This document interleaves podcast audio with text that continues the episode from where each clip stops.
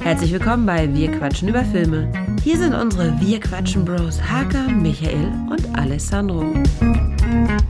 Und damit herzlich willkommen bei Wir quatschen über Filme. Ich bin heute immer noch nicht alleine. An meiner Seite Michael W. Wünsch, Hallo. Alessandro M. Volante.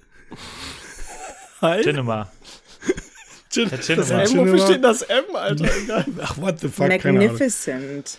Und, gra- ähm. Heute haben wir einen wundervollen Gast, eine Gästin. Und ich habe mich wieder, ich habe erstmal überlegt, darf man denn sagen, wundervoll, schön, oder ist das wieder so, dass man sagt, die, pf, ja, Cole ist eine Frau und das einzige Attribut, was dir einfällt, ist gut aussehend. Machst du das bei Männern? Wenn Otto zu Gast war, habe ich bei Otto gesagt, Mensch, der gut aussehende Otto Römisch. Habe ich das gemacht? Michael? Sag ja. Na, ich hoffe doch. Mit Sicherheit. Bei mir hast du es auch ein paar Mal gemacht, was auch immer. Ja. Live aus Berlin von Drop Mac, Julia. Ach, hello there. Hi, guys. Darf man das denn? Darf man das heute noch sagen? Du darfst mir alles sagen. Aber ich möchte auch regelmäßig meinen Intellekt von dir gelobt bekommen, bitte.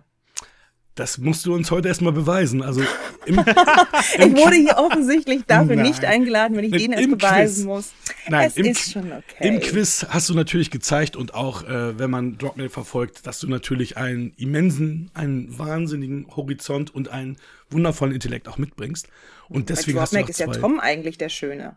Na, da muss man ja auch mal sagen. Ja, wenn man auf äh, Käse, weißen Käse steht, dann ist er natürlich der, der perfekte Typ. Nein, Ich habe nein, ja gesagt, Tom sieht aus wie Tingle Tangle Bob. Aber Von der Friese. Jetzt, glaube ich, nee, auch von, von der Kopfform und so. Jetzt habe ich aber Dings hier, der von der Serial von der neuen Serie Endor. Der Typ. Serial? Der sieht auch so aus. Wenn er so ein Profilfoto. Nicht in der Serie selbst, aber so. Müssen wir mal gucken. Googeln. Müssen wir mal gucken. Aber schaut bei Dropmack vorbei, natürlich. Ne? Na sicher. Sag mal so, äh, in der Schule ist Tom der Hit. Ach, bei den ganzen Mädels? Er ist auch ein junger, smarter Typ natürlich, ne? Reich, Siehst du? Ein erfolgreich. junger, smarter Typ, kein junger, attraktiver Typ, wären wir gleich beim Thema.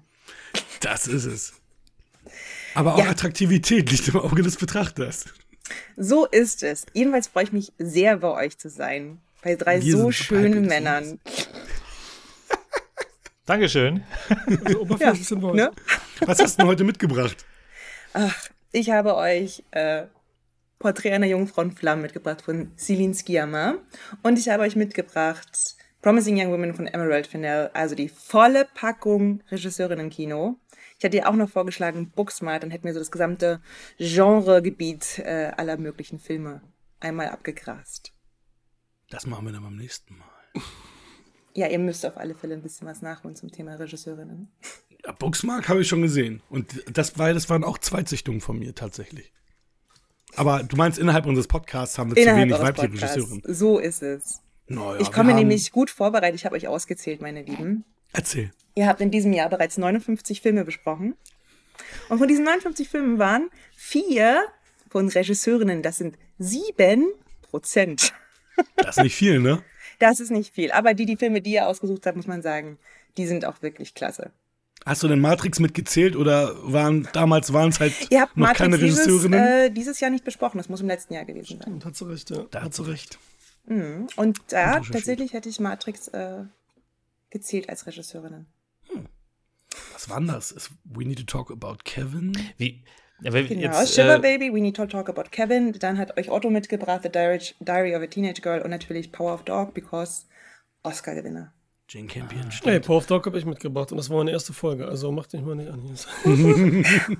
wie, wie ist denn das allgemeine Verhältnis zwischen, äh, also so, sagen wir mal in Hollywood, zwischen Männern und Frauen Reg- Regie? Wenn die jetzt bei 5% liegen, dann sind wir immer schon. Nee, die sind mittlerweile bei 16 Prozent. Ja, okay, dann. Und stetig zunehmend. Das heißt, Aber- ihr könnt noch aufholen. Und es ist auch, also ihr solltet euch Hollywood nicht als Vorbild nehmen. Ja, deswegen. Weil Best Director waren, glaube ich, jetzt sieben Frauen nominiert. Mhm. Innerhalb, also seit der 100 Jahren. des Bestehen des Oscars, ja, seit Bestehen. Since, since forever, genau. Und äh, wir hatten ja zwei sogar in einem Jahr. Nämlich hier äh, Promising Young Woman und äh, hier Nomadland, glaube ich, die dann auch gewonnen hat. Die Genau. Ciao, ciao. Genau. Ja. Genau, und das ist ganz verrückt, weil mein, Cool, Lieblings, mein Lieblingsfakt dazu ist ja natürlich, wofür hat Catherine Bigelow den ersten Oscar für eine Frau jemals gewonnen? Für einen Film, in dem keine einzige Frau vorkommt. Ja, Äh, hört locker. ne? exactly. Das ist halt auch total verrückt eigentlich. Ja. Aber ich, mein Bl- Blue Steel ist ja auch, auch eigentlich ihr einziger so frauenzentrierter Film, oder? Sonst hat sie ja auch immer so eher so Männerfilme gemacht, ne? Das, also Filme über Männer, würde ich sagen, genau. Auch Strange Days hat ja Männer in der Hauptrolle, auch wenn jetzt äh, Angela Bassett natürlich eine, eine tragende Rolle da hat, aber im Endeffekt sind das Genau, ja alles auch. eher und so weiter. Ja, als Männer. Wobei, das war doch auch Kathleen Bigelow, die hier Jessica Chastains ähm, Zero Dark Thirty gemacht hat. Das ne? stimmt, das stimmt. Stimmt, also ich, äh, ich bin immer gespannt, ob Catherine Bigelow irgendwann demnächst noch Frauen als Sujet für sich entdeckt. Das wird interessant. Das ist witzig, ne? weil sie ja im Endeffekt, also sie, sie könnte auch ein Mann sein, weil die Art von Film, die sie dreht und wie sie sie dreht, finde ich, ist da nicht so der Unterschied erkennbar. Ah, das ist so eine richtig spannende Frage und ich finde, ähm, wenn ihr jemals über Blue Steel sprecht, ladet mich doch nochmal ein. Dazu habe ich mich auch eine ziemlich genaue Meinung. Ich habe den noch Äh, nie ich gesehen. finde, Blue Steel ist ein wahnsinnig krasser Female Gaze-Film, ähm, über den man ganz dolle sagen kann, dass der von einer Frau gemacht wurde. ich habe den nie gesehen. Also ich weiß, dass Jamie Lee Curtis die Hauptrolle spielt. aber ich hab den nie gesehen. Hausaufgaben, meine Lieben. Zu lange her. Das ist Hausaufgaben. lange her. Hier in Doppelrolle als Filmpodcasterin und Lehrerin heute. Deswegen Hausaufgaben, genau. Ja, Yes, und ich würde gerne mit euch anfangen, Porträt einer jungen Frau in Flammen zu aber besprechen. sehr gerne. Ich mach, muss einen kleinen Teaser mal zu beiden Filmen machen. Ich habe ja beide schon gesehen und ähm, ich habe beide Filme entweder auf- oder abgewertet, kann ich sagen, jetzt bei der Zweitsichtung. Also es hat, haben beide haben jetzt nochmal einen anderen Impact auf mich gehabt. Ich habe jetzt sogar die, deine Bewertung von Promising Young Woman habe ich auch gesehen. Echt? Bin ich mal gespannt. Die, die erste?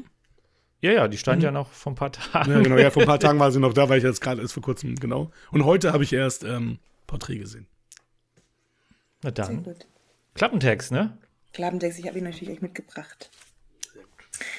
Porträtmalerin Marianne wird damit beauftragt, das Verlobungsporträt der adligen Eloise anzufertigen. Der Clou? Eloise darf nicht merken, dass sie porträtiert wird, da sie die Hochzeit ablehnt und den letzten Künstler verkraulte, indem sie sich weigerte, ihm Modell zu setzen. Darum muss sich Marianne als jemand ausgeben, der Eloise auf Spaziergängen begleitet und sie dabei aber heimlich beobachten, um später ihr Porträt aus der Erinnerung herauszumalen.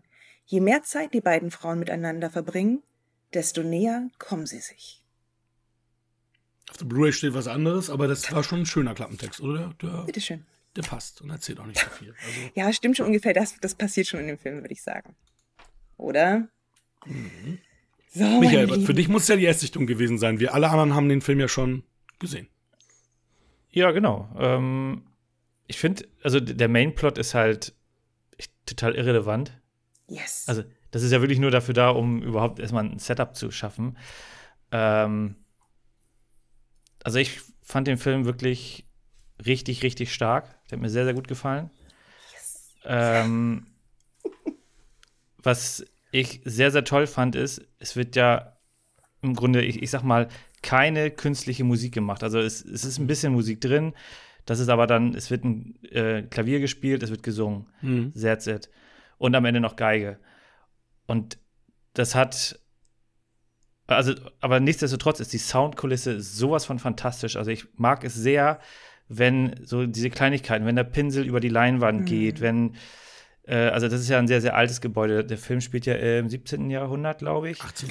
Oder Spätes 18. Jahrhundert, genau. spätes 18. Jahrhundert. Das heißt also, du hast ein altes Gebäude, du, du hörst die Dielen knarzen, wenn die da rüberlaufen. Äh, das Brot wird abgerissen, der Käse wird geschnitten. Das ist irgendwie die ganze Zeit so ein Hörgenuss.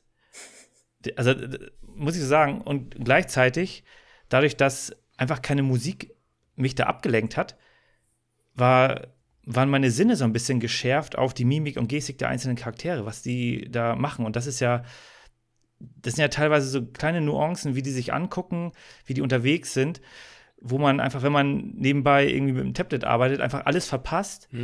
Und du musst da halt einfach, ähm, ja, im Grunde konzentriert zugucken, aber gleichzeitig ist es dann wieder dieser, dieser Genuss mit diesem, ne, das, das Wasser rauscht, ne, Ja. die sind ja draußen unterwegs. Und das hat mich irgendwie richtig, äh, richtig weggehauen, richtig weggeflasht. Und ich fand halt die Schauspielerinnen wirklich klasse, alle vier. Äh, die eine kennen wir sogar aus Hotshots. Das, hab ich Valeria Golino. genau, aber ich fand halt, also beziehungsweise es sind ja im Grunde die beiden äh, Hauptdarstellerinnen plus Genau. halt die, die ähm, das Hausmädchen, mhm. die ja auch eine relativ zentrale Rolle hat. Und ich muss dazu sagen, ich hatte vor kurzem House of the Dragon mir angeguckt, wo sehr viel mit Zwangsverheiratung äh, stattgefunden hat und es wurde dann auch äh, das Thema mit dem Tee wurde da auch verarbeitet und das kam mir dann, als ich den Film gesehen habe, kam das sofort wieder, wo ich gesehen hab, gedacht habe, so, ah ja, alles klar, äh, da gibt es gewisse Parallelen, so rein zufällig. Äh, ja, einfach äh, Wahnsinn, was, was da an, an äh, schönen Bildern, aber vor allem, was da an, an Ton äh, entstanden ist und äh, auch die Perspektive der Kamera, wenn die sich da gegenseitig anschauen, beziehungsweise wenn sie da unterwegs sind, ähm, wie sie da versucht haben, aus der Perspektive der Person die Kamera zu, zu führen äh, in vielen Bereichen. Man, also ich wurde da richtig reingesogen und ich fühlte mich da direkt in den Film drin. Schön. Ja, du sagst es ja gerade, das Schauspiel ist super. Also du siehst richtig, wie die sich ineinander verlieben.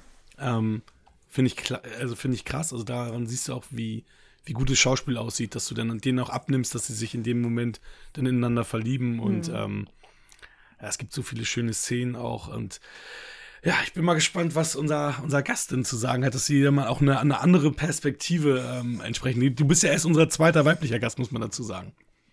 Auch da wieder, die Quote. Naja, sie wurde nur eingeladen, weil sie eine Frau ist. Ne? Das ist schon krass, oder? Das äh, Gefühl habe ich manchmal auch. Aber ich finde das schon in Ordnung. Das, äh, das ist eine Erweiterung eures Horizonts im Zweifelsfalle. Und das, äh, deswegen bin ich ja dann quasi da. Ich finde es total spannend, ähm, dieser, äh, dass du gleich sagst, der Verzicht auf den Score. Es gibt einen wunderbaren Essay von Elif Batuman über Celine Sciammas Filme und sie sagt, ähm, Porträt einer jungen Frau in Flammen, das ist ein Film, dem fehlt alles, was normalen Hollywood-Filmen ganz wichtig ist. Es gibt keinen Konflikt, es gibt keinen Score und es gibt keine Männer. Und das finde ich äh, so eine ganz interessante Idee, wie hier quasi dieses typische Plot-driven Erzählen aufgelöst wird hin zu einem Character-driven ähm, Film. Und ich habe gestern wieder gedacht, ich habe gestern den Film zum zweiten Mal erst gesehen, äh, dass ich dachte, wie, wie toll diese Figuren eingeführt werden. Also das liebe ich sowieso immer in Filmen. Wie werden uns äh, Figuren zum ersten Mal präsentiert?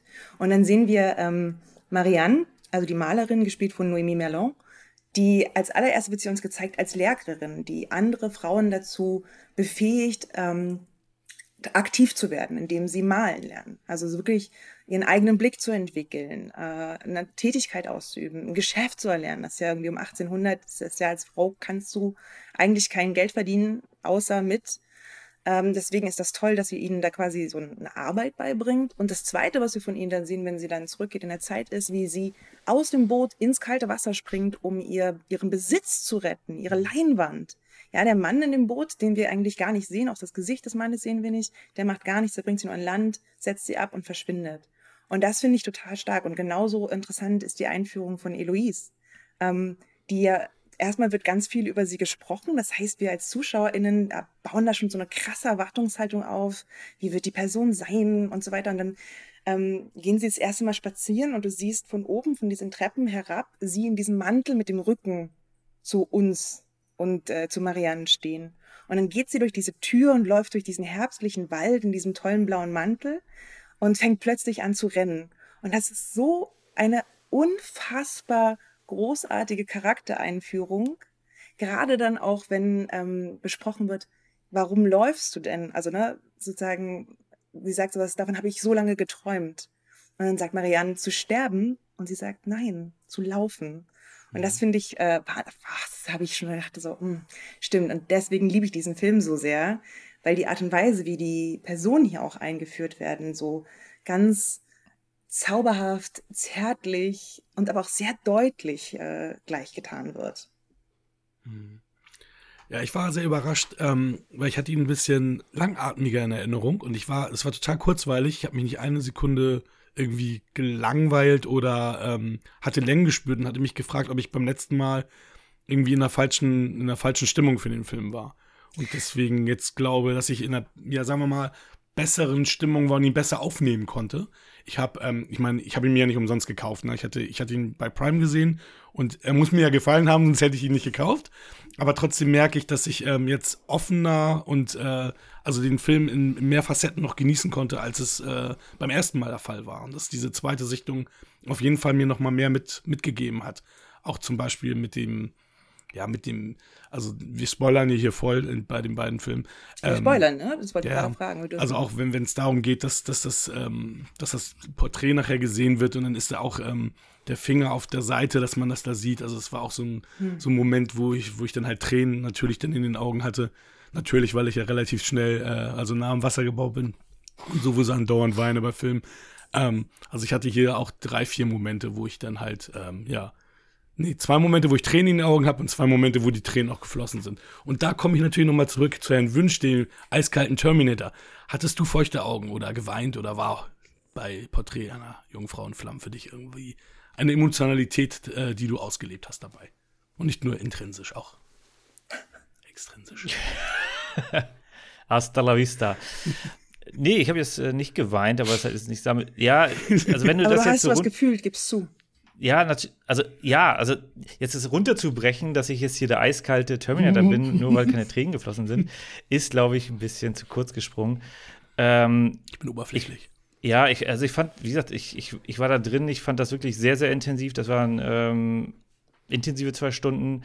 Ich fand die Szene mit dem, mit dem Bild nachher, man kriegt das ja vorher mit, ne? Die sagt ja ganz gezielt, ne, ich, soll ich, ne, ich fragt ja, soll ich eins von mir malen, ein Porträt? Und so, ja, bitte auf Seite 28.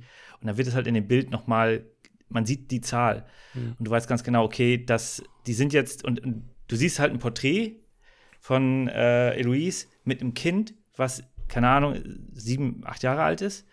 Das heißt also, da sind zehn Jahre dazwischen, wo die sich mhm. nicht gesehen haben. Und trotzdem ist da diese Verbindung noch da, trotzdem ist da die Liebe noch da was natürlich dann noch in der letzten Szene dann noch mal kanalisiert. Und äh, das äh, fand ich einfach wahnsinnig intensiv und, und wirklich stark. Und das ist nämlich, ist nämlich das Herzstück des Films, ist nämlich, wie entsteht eigentlich diese Liebe? Wie entsteht das Begehren zwischen den beiden? Was haben die für eine Beziehung? Und ich glaube, dass, dass der Grund, warum ein der Film so bewegt, ist die Art und Weise, wie sich das entfaltet zwischen diesen beiden Personen. Ja, also dieses, ähm, dass wir am Anfang ja so viel, also wir sind ja auf Mariannes Seite und wir wissen ja so viel mehr. Wir wissen ja zum Beispiel, dass sie sie porträtieren soll.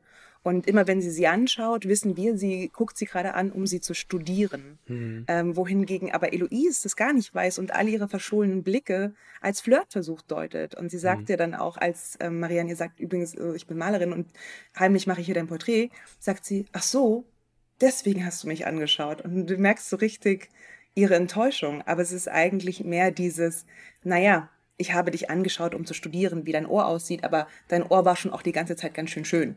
So, also das ist, äh, ähm, finde ich, das ist so das eine. Und dann beginnt ja so die zweite Hälfte des Filmes, wo sie ähm, mehr zu Kollaborat oh Gott, zu MitarbeiterInnen werden. I'm not trying to do this Ding. Das passt ähm, auch mit Hotshots. Das war auch oh, Hotshots 2. Furchtbar. Und dann, wie die beiden plötzlich anfangen, miteinander umzugehen, wie offen sie miteinander sind, wie krass die sich auf Augenhöhe begegnen, ist doch der Wahnsinn. Also es ist doch wirklich ähm, das sozusagen der Traum einer jeder Beziehung ist doch, dass man sich als Partner, Partnerinnen irgendwie auf Augenhöhe gleichwertig begegnet. Und das macht der Film ähm, sehr, sehr, sehr deutlich. Also ganz ohne Hierarchie zwischen den Zweien. Und deswegen unterscheidet sich der Film ja von so vielen anderen Filmen, in denen ein Künstler und eine Muse dargestellt werden, wo es ganz oft um Abhängigkeiten geht, wo es ganz oft einen riesen Altersunterschied gibt, wo es darum geht, dass der Künstler die Frau dominiert. Paul Thomas Anderson, I'm looking at you.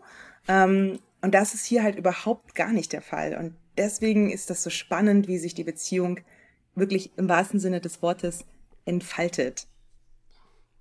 Alessandro, du hattest ähm, bei dir äh, bei Letterboxd geschrieben, dass das der schönste Liebesfilm ist, den du seit zehn Jahren gesehen hattest oder so. Habe ich das richtig abgespeichert?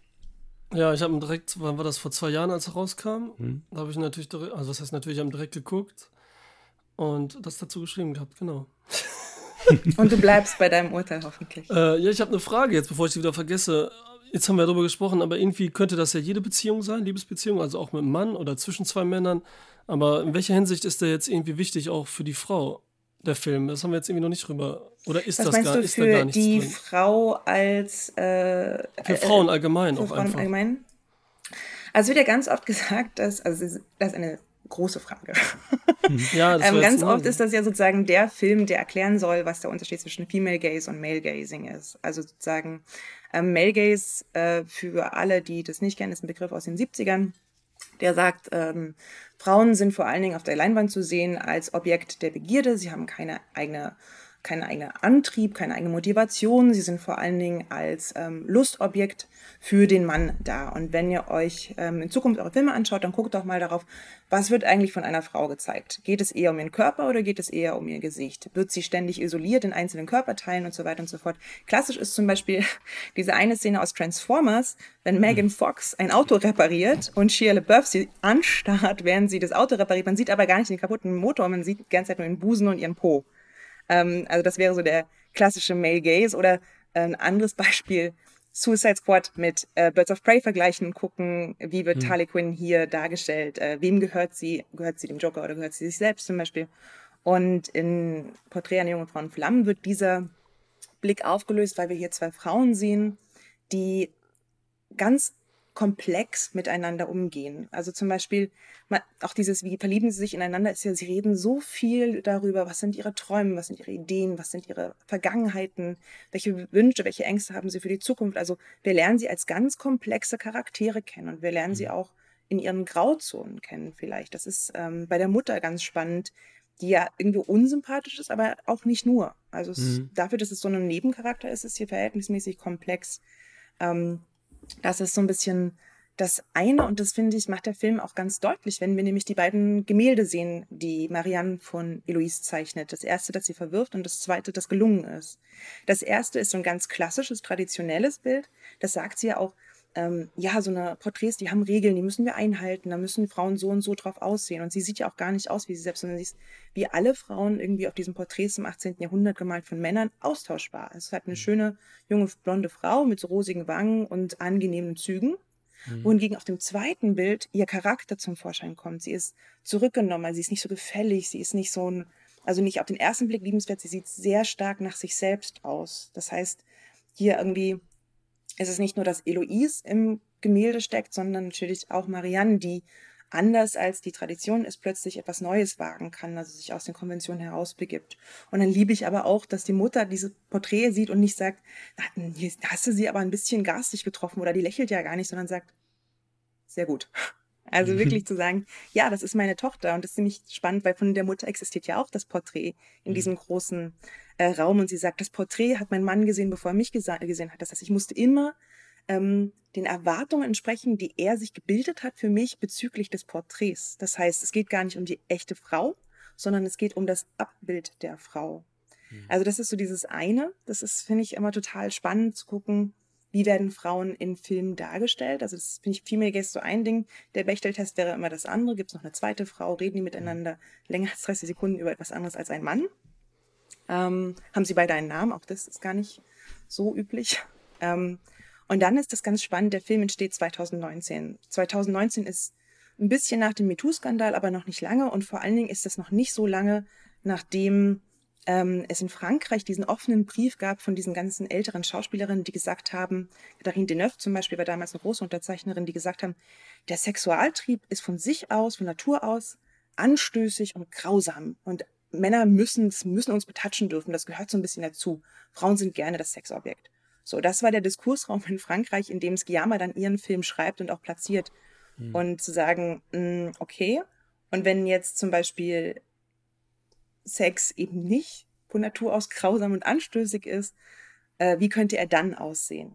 Und dann macht sie diesen Film, der eben zeigt, wie könnte Begehren, wie könnte Sex auf der Leinwand aussehen, ohne dass wir als Objekte behandelt werden, wir Frauen, sondern wie werden wir als Subjekte dargestellt? Und das finde ich, ah, das macht mich immer sehr, sehr, sehr glücklich, wenn man das Gefühl hat, ähm, dass da ja auch so eine gewisse Natürlichkeit äh, entsteht, bis hin zu dem Spuckefaden, der zwischen den zwei Lippen Mhm. quasi noch hängt. Ähm, also man hat ja auch das Gefühl, man kann die fast schon riechen, die Frauen, weil das eben so natürlich ist und weil die Kamera nicht irgendwie über dieser ganzen Szenerie schwebt, sondern ganz starr auf die beiden ähm, blickt und man hat eher das Gefühl, dabei zu sein, als irgendwie das Ganze mit seinem voyeuristischen Blick zu penetrieren. Ha, ha, ha, pun intended. Mhm. So, mhm. das ist so ein. Hatte ich aber auch das Gefühl. Also es war auch ähm, geschmackvoll und ich fand auch, dass an einer, an einer richtigen Stelle auch, als ich geküsst haben, abgeblendet wurde. Weil das ist halt das Ding, was ich schon, sogar als ich noch äh, nicht das Auge dafür hatte, schon immer gesagt habe, warum muss eigentlich außerhalb eines Pornos gezeigt werden, wie penetriert wird? Das ist, also, also penetriert sieht man nicht, sondern Sexszenen. Aber ich finde, äh, dass Sexszenen sehr, sehr oft einfach nur unnötig sind. Ähm, es wird reichen, wenn du siehst, wie sie sich küssen und dann abblenden und dann sind, liegen die im Bett. Das wird in, sagen wir mal, 70 Prozent aller Fällen ausreichen. Es gibt, glaube ich, das Leben der anderen war so ein Fall, wo ich dachte, krass, die Szene, die ist jetzt total nötig, mhm. ähm, wo die dann sich aufeinander stürzen. Ähm, ich weiß nicht, ob ihr gerade äh, bei mir seid, äh, was, wann das war. Der Film ist, ist, ist schon ein bisschen älter. Ähm, aber es ist super selten, dass ich sage, okay, da sehe ich jetzt den Sinn dahinter, dass man das auch sieht, was sie tun. Also ich finde, das ist ganz oft einfach nur, ja, ist um unsere voyeuristischen Triebe zu befriedigen oder Neugierde zu befriedigen. Wie sehen die aus? Was machen die da? Ich nehme mich davon nicht raus, dass ich das auch gerne tue, aber es ist ganz oft gar nicht vonnöten. Und das war, war hier schön gemacht und geschmackvoll gemacht auf jeden Fall. Ja, und das Problem ist aber auch ganz oft, dass dann eben diese Sexszenen, gerade irgendwie Male Gaze, dass die dann auch so ein bisschen aggressiv immer sind, weil sie eben so Machtstrukturen ähm, zeigen. Also es ist dann, also ich muss immer. Außer Basic Instinct jetzt, da hat äh, Verhöfen ja so ein bisschen. Ja, aber so eine, so eine Sexszene, die mir wegen ihrer Unnötigkeit immer in den Kopf kommt, ist die bei 300. Weißt du, das ist auch so eine richtige Soft-Porno-Szene einfach. Und ich weiß gar nicht, und ich glaube, es geht wirklich nur darum zu zeigen, so Leon, Leonidas, der kann alles, der kann auch seine Frau im Bett befriedigen und so. Dann denkst du so. Hast du die Serie Spartacus gesehen? Die treibt das ja noch auf die Spitze. Aber glaube ich sofort, weil das kann man ja irgendwie auch nur äh, veräppeln. So. Und ich finde, eine meiner Lieblingsszenen in äh, Porträt einer jungen Frau in Flammen ist, wenn sie zu dritt in dem Bett liegen, kurz nach der Abtreibungsszene, da können wir auch mal gleich mhm. noch drüber reden. Mm. Und äh, Eloise ist schon eingeschlafen. Marianne holt ihre, ihre Zeichenutensilien, setzt sich neben sie und beginnt die schlafende Eloise zu zeichnen, was ja eigentlich so ein ekliger Twilight-Moment ist. Na, also dieses, ich stehe immer hier und beobachte mhm. dich beim Schlafen. Ähm, aber dann Cut und du siehst, sie hat jetzt plötzlich die Augen offen und fängt an zu flirten. Und zwar aber auf eine ganz subtile Art und Weise, in der sie sich einfach ein bisschen öffnet, ein bisschen dreht, äh, Blickkontakt sucht, Blickkontakt hält. Und ähm, das, äh, finde ich, ist so eine, so eine zauberhafte Szene, um zu zauberhafte Szene, ich mach's mir bald auch schwer mit der Sprache, mm, um zu zeigen, Zauberhaft wie die, wie liebevoll die miteinander plötzlich umgehen, wenn die das zulassen, wenn die diese, ich nenne das jetzt mal erotische Spannung zulassen, weil der Film knistert die ganze Zeit so hart, finde ich. Ich habe so, ich habe mehrere Momente in dem Film, wo ich so anfange zu giggeln, weil das so niedlich ist, wie die miteinander sind.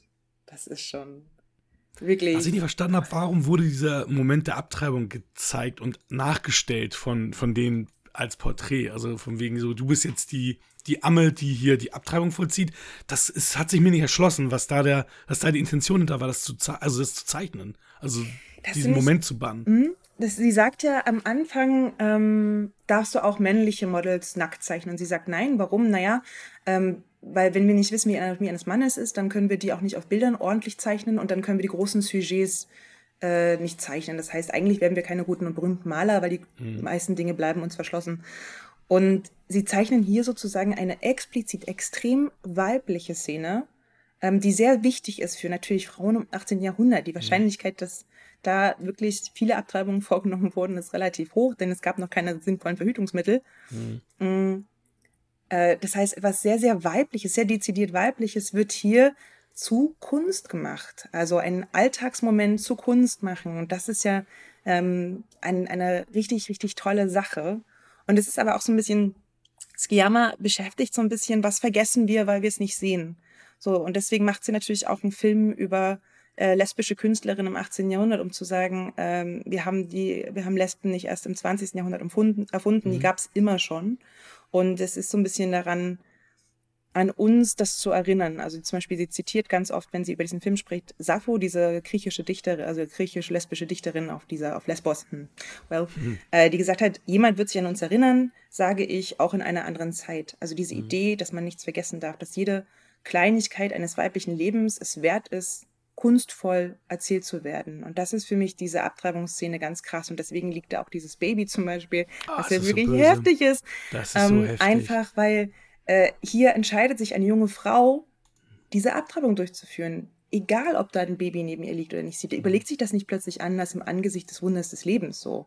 Sondern Aber sie hat schon geweint, also als das Baby ihre, Ja, ihre Hand nimmt und so im das Gesicht. kann man, also da muss man ja auch schon ein Stein sein, um dann nicht zu weinen. das Und die andere. Szene, die da auch genauso in, in, in diese Gefilde vordringt, ist nämlich das erste Mal, wenn wir plötzlich einen erotischen Körperteil sehen, ist ja, wenn ähm, Marianne nachts wach liegt und es schiebt ihr Nachthemd schiebt sich so hoch und wir sehen ihre Vulva, wir sehen also die Scham, Schamhaare, äh, Schamhaare. Genau, und ähm, man denkt sich erst, oh, äh, fängt sie jetzt vielleicht gleich an zu masturbieren, weil sie ist ja auch ein bisschen scharf auf Eloise. Nein, sie kriegt ihre Regel. Und das, wie oft sieht man denn bitte in einem Film Menstruationskrämpfe, Frauen, die sich gegenseitig Tipps dazu geben, wie man damit umgehen soll und überhaupt, also das als Thema ist doch, oh, ich, das ist krass. Was mich in letzter Zeit so oft stört, dass du ganz viel solche Momente in die Fresse gehauen bekommst.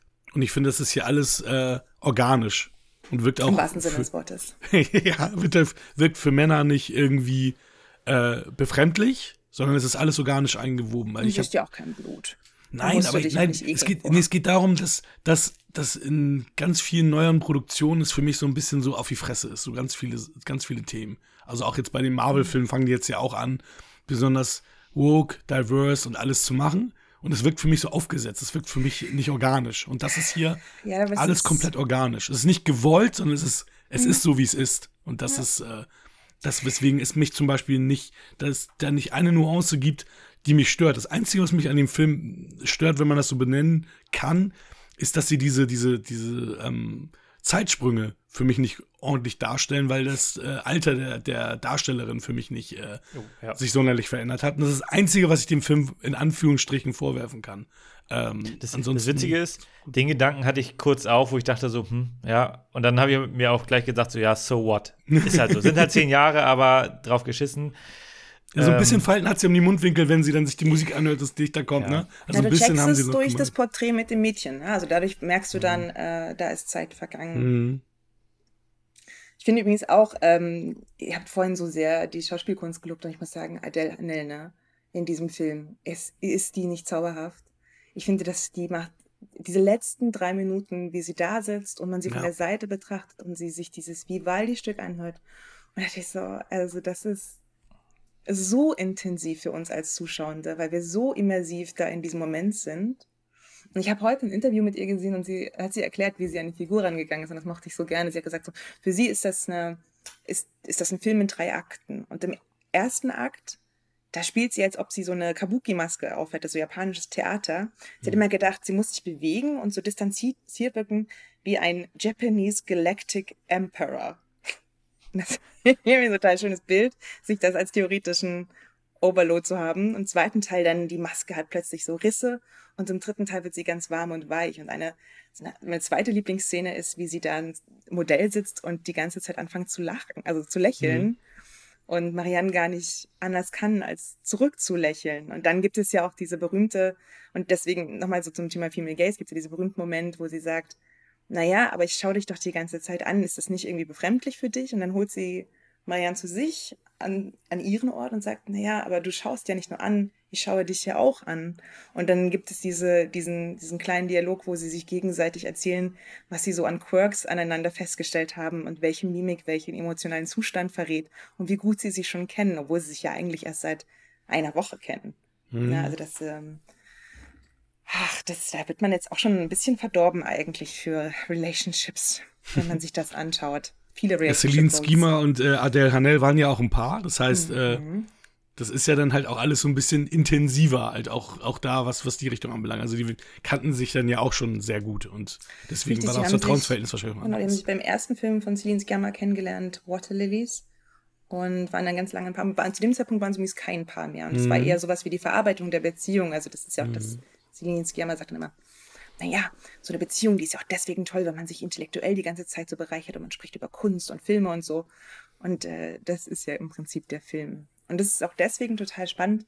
Ähm, vielleicht noch so ein bisschen abschließend zu dieser ganzen, warum ist der Film so wichtig für Frauendebatte ist, weil beide Frauen auch eine extreme, ähm, also sehr ausgesprochen feministisch sind. Also zum Beispiel ist der Film 2020, war der bei den Césars, also den französischen Oscars, für viele, viele Dinge nominiert. Bester Film hat er aber nicht bekommen, sondern ähm, damals Roman Polanskis Dreifußfilm, den alle mittlerweile schon vergessen haben, darüber spricht gar keiner mehr. Und tatsächlich sind die zwei aufgestanden und haben unter lauten Protest den Kinosaal, äh, diesen überhaupt diesen Verleihungssaal verlassen, weil kurz vorher gab es natürlich wieder neue Anschuldigungen zum Thema Roman Polanski hat mich mhm. vergewaltigt. Und ob das stimmt oder nicht, spielt zu dem Zeitpunkt gar keine Rolle. Aber dann zu sagen, wir scheißen drauf und wir geben ihm trotzdem einfach hm, den Award, ob das jetzt schon bestätigt ist oder nicht, ist natürlich in your face. Und das, äh, ja, na, wir stehen auf und hauen ab. Das war so ein bisschen die, dann so der, der Schrei der französischen Feministin auf der Straße nach den ganzen Sachen. Ich habe eine Frage an euch alle. Ähm, die Palme d'Or hatte ja in dem Jahr Parasite gewonnen, obwohl Porträt ja auch ähm, favorisiert wurde. Hättet ihr es eher Porträt gegeben oder ist Parasite da schon richtig, ist, ist der Award bei Parasite schon richtig aufgehoben gewesen? Das ist eine sehr schwierige Frage. Ich finde, die Filme sind sehr unterschiedlich. Ja, aber es, die sind ja nominiert gewesen, das heißt, einer muss ja kriegen. Und ich sag mal so, ich, äh, ich finde, ich liebe Parasite sehr. Ich halte das für einen außergewöhnlich hervorragenden Film, wie natürlich alle Anwesenden, nehme ich an. Aber ich schaue mir lieber Porträt einer Jungfrauen, Jungfrauenflammen noch zwei, drei, vier, fünf Mal mehr an. Also Michi so haben, und ich habe den Podcast äh, also als gut äh, empfunden, aber wir fanden ja, dass der so ein bisschen überhyped war, ne? Oder hast, hat sich deine Meinung dahingehend geändert? Also ich finde, fand ihn halt ein bisschen überhyped seinerzeit. Ja, es kann gut sein, aber was heißt überhyped? Ich kann mich da nur so schemenhaft erinnern. Also, ja, aber alle sagen, das, der, das ist der Überfilm und ich fand ihn gut, aber ich fand ihn jetzt nicht überragend. Ja, und ich hätte ihm mehr Porträt gegeben, tatsächlich. Die Palmen. Ja, aber das ist halt das, das, ist das Problem. Irgendwie, ähm, hat die Thematik die Leute irgendwie gehuckt oder die Überraschung, der, der Payoff war bei äh, Parasite wahrscheinlich für die Masse der Leute dann wesentlich spannender und besser. Ich könnte das jetzt gar nicht vergleichen. Ich habe also es wird ja nicht die Masse. Es wird ja nicht die Masse, wenn es um, um die Pandora geht. Naja, der ist ja trotzdem, ne, also er ist ja viel ähm, näher an der Sehgewohnheit, obwohl er ja. sehr koreanisch ist auf seine Art und Weise, ist er ja trotzdem sehr nah an Sehgewohnheiten. Es passiert ganz viel. Es gibt äh, interessante Twists und so weiter. Ich finde, viel spannender ist ja der Vergleich. Mh, damals war ja auch Porträt einer jungen Frauenflamme äh, quasi als bester internationaler Film für den Oscar eingereicht, ist aber als, nicht als Frankreich Nominie genommen worden, sondern Les Miserables. Und der Film zum Beispiel ist ja auch unfassbar großartig. Ähm, über die Banlieues mit einer der besten Ach, der letzten 20 Minuten aller Zeiten. Ich finde diese 20 Minuten in diesem Hausflur da am Ende, das ist so krass. Und das dachte ich mir so, hm, das verstehe ich, warum sie den Film zum Beispiel eher genommen haben, weil der äh, sozialkritischer ist. Und mhm. ähm, mhm. es, äh, das ist an dem Film vielleicht spannender und trotzdem ist der cineastisch auch der Wahnsinn. Also die Franzosen, Französinnen, die können was. Kino haben die drauf. Ja, schon seit den 50ern, 60ern, als Alain Delon noch jung und fresh war. Käse und Kinema, das können die. und Vino. Yes. So Alessandro, was ist deine Palme d'Or Favorite? Parasite war richtig oder bist du eher Ach so, ja. Teamporträt. Parasite ist ein perfekter Film, aber eben wer schon so koreanische Filme vorher gesehen hat, sind äh, viele, viele besser und so. Ne? Das war das erste Ding, was so Mainstream-mäßig war und ja eben perfekt, aber auch von Bong Joon-ho selbst sind viel bessere davor gewesen. Memories of Murder ja. zum Beispiel, The Host, ja, äh, äh, Mother, die fand ich alle außergewöhnlicher. Und deswegen, der war eher so der Mainstream, der, der südkoreanische. Ne? Aber wie gesagt, es ist auch wieder gut gewesen fürs südkoreanische Kino. Ne? Dann wieder allgemein halt ein bisschen höher. Auf der anderen Seite wäre natürlich so ein Film wie Porträt Jungfrau und Flammen für ne, eine Regisseurin das Thema Frau dann wirklich auch so rüberbringt und wie gesagt hat, nicht so aggressiv, nicht so direkt, sondern genau im Gegenteil. So natürlich, dass man sagen könnte, okay, das, es geht einfach um Liebe allgemein. Man könnte die austauschen, egal mit welcher Art von Geschlecht und so weiter. Erstmal das. Dann das Thema Porträt an sich, was du schon genannt hattest. Nicht nur, was ist ein Porträt überhaupt? Ist es nur eine Abbildung von einem oder versuche ich die Seele wirklich zu finden? Davor, wo die Indianer Angst hatten bei dem Foto, dass er einfach wirklich mhm. den Menschen sieht in diesem Bild durch minimale Kleinigkeiten. Und wir sehen das auch weil hier auch mal detailliert gezeigt wird, wie gemalt wird. Das wird in, es gibt ganz viele Biografien von Künstlern, Filme jetzt wirklich, ne? Aber nie sieht man wirklich, wie die fucking malen, so richtig oder im Detail. Und hier wird das wirklich, hat sich damit auseinandergesetzt, weil Celine Sciamma auch nicht bewusster bisschen recherchiert hat, dass im 18. Jahrhundert viele Frauen schon am Start waren und wirklich tolle Bilder gemalt haben. Auch Auftragsbilder wie jetzt hier zu sehen. Und dass das halt total untergraben wird und nicht so ähm, irgendwie aufgefasst wird, weil gerade das ja auch dann Auftragsarbeiten sind, aber auch Kunst. Und Kunst ist Ausdrücken. Und das konnte die Frau ja gar nicht. Da zu der Zeit schon mal nicht. Und das ist ja auch, und das ist ja heute ein Problem der Frau, sich überhaupt geschichtlich irgendwie zu identifizieren. Wir haben so einen ganzen coolen Typen, die immer schon irgendwie was erfunden haben, erobert haben, entdeckt haben.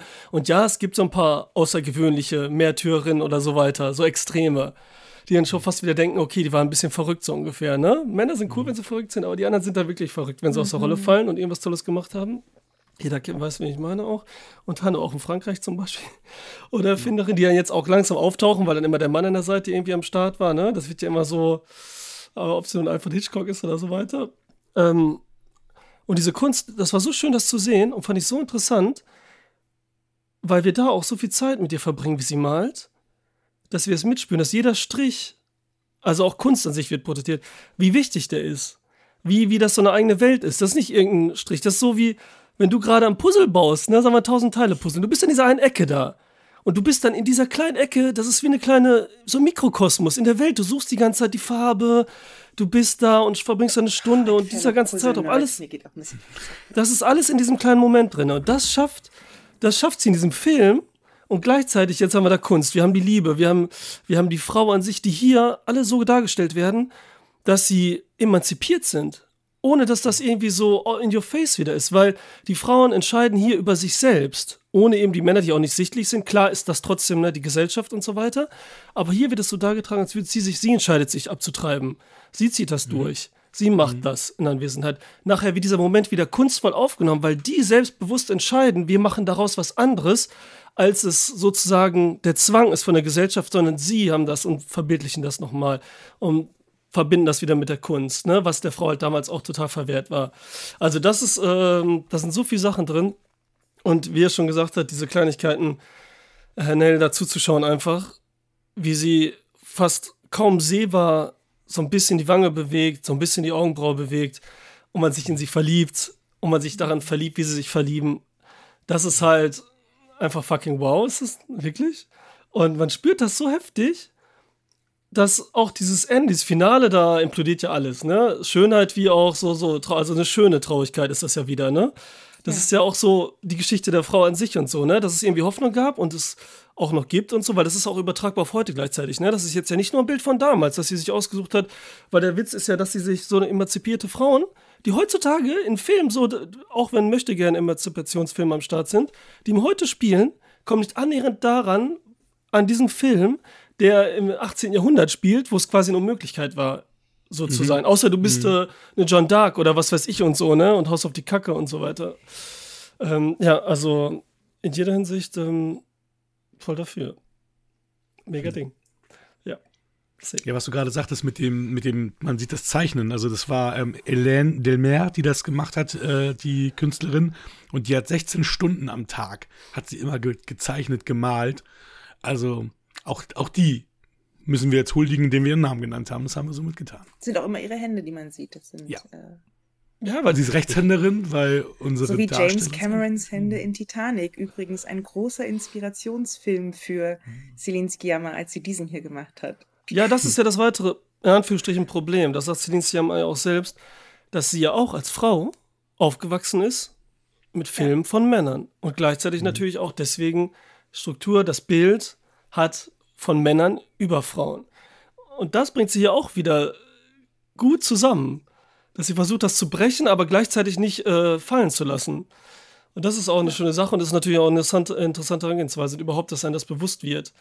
Dass sie, ähm, dass sie auch selbst, die Frauen, die jetzt Regie führen und so weiter, ich meine, ihr habt jetzt ähm, Catherine Bigelow benannt. Witzigerweise, ihr ehemaliger Mann hat ja starke Frauen gemacht und hat immer Frauen drin. Das ist wieder so, ist auch schon witzig und so. Klar sind das voll die Männerthemen da auch drin, ne? Ist klar, und, äh, Männerfilme mehr oder weniger, aber trotzdem, ähm, so, wenn man es jetzt klischeehaft dann auch einordnen möchte. Ja, ja, aber Cameron war einer der ersten, der wirklich starke Frauen ähm, auch präsentiert hat in Filmen. Also, Naja, Ridley Scott da würde der Catherine Hepburn und all Ja, ihre Rollen natürlich in sind den auch- 30er, 40ern aber schon auch ein bisschen auf die Hände Ah, hauen, ich, wenn ich du bin sowas erst eher so ab sagst. 50er dabei. Ich, ich Äh, habe du, die, die ganzen 30er, alten ganz 40er, wenig 50er, gesehen, die wenig von gesehen. starken Frauen. Das, Ja, äh, zum Beispiel hier, äh, was habe ich Aber neulich? es ist noch meistens nur vom Fatalen gewesen, oder nicht? Äh, äh, äh, äh. Was, äh, George Cukor, ja, so heißt er, ne? Der war zum Beispiel ganz berühmt dafür, dass er ein Frauenregisseur war und Frauen haben sich bei dem immer super gut aufgehoben gefühlt. Ja, das ist nämlich der Witz, weil sie nämlich jetzt zum Beispiel im Kopf hatten, oder jetzt auch Hakan meinte zum Beispiel, sind Frauen, die halt wie Männer sind. Verstehst du, die die Rollen der Männer übernommen haben, eben Actionheldinnen und so. Wo man sagt, so, okay, jetzt haben wir die mal diesen klassischen, wie man sich so Männerrollen vorstellt und haben darin die Frauen. Das wird dann als starke Frau bezeichnet, was ja auch. Genau, das ist ja dann auch, wenn man Widerlegt dem Androgynen Film. zum Beispiel Jamie Lee Curtis oder Sigourney Weaver sind. Ne? Also die sind ja jetzt keine, äh, eben nicht diese klassischen Sexbomben, ähm, sondern eher so eine sehr, sehr schmalen äh, androgynen Typen eigentlich. Jamie Lee Curtis würde ich jetzt nicht Jamie- unbedingt Jamie Lee sagen. Curtis? Ja, würde ich nicht unbedingt. Schon, na klar. Nein. Ja, mit den kurzen Haaren vielleicht dann, aber so, was sie. Äh, Schon, also bei Blue Steel zum Beispiel, ich meine, die hat ihre Ja. eigene Erotik. Das geht, da geht ja nicht darum, das, aber sie ist jetzt kein Busenwunder oder sowas. Sie Doch. ist sehr schmal. Doch, Ja, ist sie gut, aber- wirklich. ja, das Nicht ist so inszeniert, oder? Ich, das, also ich, wenn ich sie sehe, dann denke ich mir nicht so. Oh, Also sie wird meistens aber- nicht so inszeniert. Also es, gibt, es gab ja in, in den 80s diesen Aerobic-Film, sie- ich meine, sie hat ja auch so lange Stimmt, Beine ja. und alles. Ach Gott, und, Und, die hat einen ähm, Fisch namens Wanda. Ich hatte schon ganz vergessen, wie schrecklich das da drin ist. Ja, Ja, oder, oder wenn du. True Lies nimmst, ne? Da ist sie auch in Gott. Unterwäsche und Ja, aber tanzt und wie so. heißt denn der Ja, Weihnachtsfilm okay. mit Eddie Murphy und äh, Bill Murray, wo sie doch einfach nackt Ach, zu sehen ist, komplett die ganze Zeit in eine Prostituierte auch spielt, stimmt. ne? Oh Gott, ja, ich nehme alles zurück. Stimmt, die Arme. Die Stimmt, die ist ein total eine- Regisseuren. Ich Das nehm stimmt, alles total- äh, hier True Lies, genau. Jamie Lee Curtis. Das erste, Egal, okay, aber ja, ja, wirst du, was du meinst, ja, auf jeden Fall. Trading Places meintest du mit Eddie Murphy und Dan Aykroyd. Genau, ja. Den liebe ich. Nein, du hast aber recht, sonst Sigourney Weaver und so weiter und äh, Hamilton und so, die waren schon eher androgyn stark, aber eben auch, ne, dann auf ein bisschen muskulös und so, die waren dann echt so auf Männer getrimmt plötzlich dann so. Ja, egal. See. noch. Kommen wir zu den Punkten, würde ich sagen. Na dann. Julia, Ich darf anfangen? an als Gast. Ja, ich, ist jetzt, glaube ich, kein Geheimnis. das ist für mich schon der beste Film, äh, der, äh, einer der besten Filme aller Zeiten ist, würde ich behaupten wollen. Ähm, ich liebe Celine Sciamma sehr und der Film hat tatsächlich damals meine Liebe gestartet. Ich habe mittlerweile ihr Gesamtövre gesehen und äh, ähm, ja, eine wahnsinnig gute Regisseurin, ein unfassbarer Film. Ich persönlich würde auch gerne in diesem Film einfach wohnen, wenn die Karten spielen, sich was vorlesen, Wein trinken, Käse essen, am Strand spazieren. Das klingt im Prinzip wie der perfekte, Bretagne-Urlaub immer. Minus äh, einige andere Dinge aus dem Film, muss man sagen. Ähm, deswegen natürlich äh, 10 von 10. Ich, da gibt es einfach für mich an dem Film gibt's gar nichts zu meckern. Ich finde auch, der ist zum Beispiel nicht langweilig, was ja immer so ein bisschen Leute kritisieren. Ähm, ich finde eher, der ist so wie eine Slow-Food-Bewegung. Man muss sich Zeit nehmen, man muss die Geschmäcker spüren, man muss gucken, wonach schmeckt denn der Wein jetzt, wenn ich ihn atmen lasse. So, na, da passiert ein bisschen was und den kann man nicht einfach runterstürzen und der ist nicht schnell. Oh nein, Schluck pro Schluck und so und bloß nicht Der hier Käse Echsen muss oder zwei so. Stunden liegen, bevor du den auf dein Baguette nehmen kannst, sonst schmeckt der nach Kühlschrank und nicht nach Käse. Und das weiß ich auch jetzt erst bei der Zweitsichtung zu schätzen. Deswegen ähm, werte ich von 7,5 auf 8 Punkte auf. Mal sehen, aber so, dann hast du noch vier, noch vier Sichtungen und dann bist du bei mir. genau. Ja, das ist ja witzig. Ich, äh, na ja, gut, wir haben einmal 10 Punkte, wir haben einmal 8 Punkte. Ich gebe ihm 9 Punkte. Wow. Ja, ich gebe den auch 10 Punkte auf jeden Fall, weil auch dieses Ding, ähm, ich habe auch nur bis jetzt Tomboy gesehen von Sciamma und da ist es auch genau so, dass sie es echt am besten kann und äh, dass sie es wirklich unaufgeregt reinbringt und dass man sagen kann, da ist nichts so gewollt, es könnte alles sein, es geht gar nicht um darum wirklich, dass äh, jemand ein anderes Geschlecht oder so fühlt, sondern einfach nur ein bisschen anders ist oder was anderes will und so, dass er nicht immer direkt im Raum steht und alles sein kann und dafür steht und das immer echt so feinfühlig rüberbringt. Das auch dort wieder. Was ich ja sagte mit dem, ich bin jetzt so ein bisschen aus dem Alter raus, das hatte ich so als Teenie so ein bisschen mit diesem Romantik und Liebesfilm, dass man das schön findet, ne? Wenn jetzt kein Witz ist oder irgendwas, ich spüre da nichts. Schon lange nicht mehr, dass man sagt, das ist mich interessiert eine Liebesbeziehung oder einer steht auf den anderen, ne? Und das war dann das erste Mal seit langem hier wieder bei dem Film. Deswegen meinte ich eben bester Liebesfilm und so, ne? Und das ist ja das Wichtige, was es ausmacht. Ja. Cooles Ding auf Ich jeden kann Fall. euch nur ihren letzten Film auch ganz arg ans Herz legen. Äh, Petit Maman. Das sind 78 Minuten nur. Ach, der, der kurze Ähm. da, mit der, wo die ähm, Tochter kommt und mit, ja, das, das ist mega interessant. Magischer Realismus, Ja. at its best und es ist so zauberhaft. Es, ich, mh. bitte, bitte schaut den. Der ist Das wollte ich genauso, es geht genauso gut da, also der Musikeinsatz in diesem Film ist genauso sensationell. Also wirklich ein wahnsinns guter Film auch. Ah, wieder so schön Wenn du traurig. gesagt ne? hast, du hast die Övre durch, wollte ich nämlich fragen, ob du noch eine Empfehlung hast. Und dann habe ich die Ich mal würde auf meine tatsächlich äh, das machen, danach äh, Girlhood und äh, Tomboy und ganz zum Schluss erst Water Lilies, weil der ist natürlich ein klassisches Debüt äh, mit all seinen Zwicken und Zwängen, die man dann eben hat, wenn man noch nicht genau weiß, wie und was man erzählen will. Und ähm, ja. Ja, Ja, aber eine tolle, tolle Regisseurin und ich bin total gespannt, was sie uns alles noch erzählen wird. Schön. Dann kommen wir zu Promising Young Woman. Hast du da auch den Klappentext für uns? Ja, auch hier habe ich etwas vorbereitet. Sehr schön. Cassies vielversprechende Zukunft wird von einem furchtbaren Ereignis aus der Bahn geworfen. Nun lebt sie bei ihren Eltern zu Hause, hat ihr Medizinstudium aufgegeben und arbeitet als Barista in einem kleinen Café. Doch nicht alles ist so, wie es scheint. Cassie führt ein nächtliches Doppelleben. Nachts übt sie Rache an Männern, indem sie ihnen Lektionen erteilt. Als ihr ehemaliger Kommilitone Ryan erneut in ihr Leben tritt, bietet sich die Möglichkeit für einen Neuanfang. Aber ihr größter Rachefeldzug steht ihr jetzt erst noch bevor. Dum, dum, dum, dum. Ja, aber das ein bisschen mehr aufgebauscht, als es ist. So wie auch dieser schöne deutsche Rache war noch nie so süß, ich könnte kotzen. Habe ich auch für den Quatschi Award als schlechtester deutschen Beititel äh, mit Also, nominiert gehabt. Ich, weil genau, ich könnte kotzen, ist nicht Rache war noch Teil nie so Titels, süß. Ne? Mal so als Hakan sagt, ich könnte kotzen. Ähm, weil Genau. auch irgendwie die Thematik oder der ganze Film damit gar nicht verstanden wurde vom, vom Verleih, der diesen Untertitel gewählt hat. Und ich mich frage, wie das sein kann. Ist übrigens ein schönes Beispiel für Male Gaze. Wie kannst du sozusagen eine Frauengeschichte verkaufen, indem du äh, so ein klassisches Adjektiv wie süß verwendest? Kennst du Trust? So. So süß wie halt eine zweieinhalb Minuten Sterbeszene direkt draufgehalten sein kann, ne? Alter Schwede, das war übel. Fange ich hier gleich mal den halben Habt, habt ihr Trust gesehen mit Clive Owen? Alle nicht? Das ist nämlich so ein ähnliches Thema. Das ist, ähm, der Film ist schon älter, ähm, weiß ich nicht, 15 Jahre, glaube ich. Da siehst du auf dem Cover Clive Owen mit einer Knarre.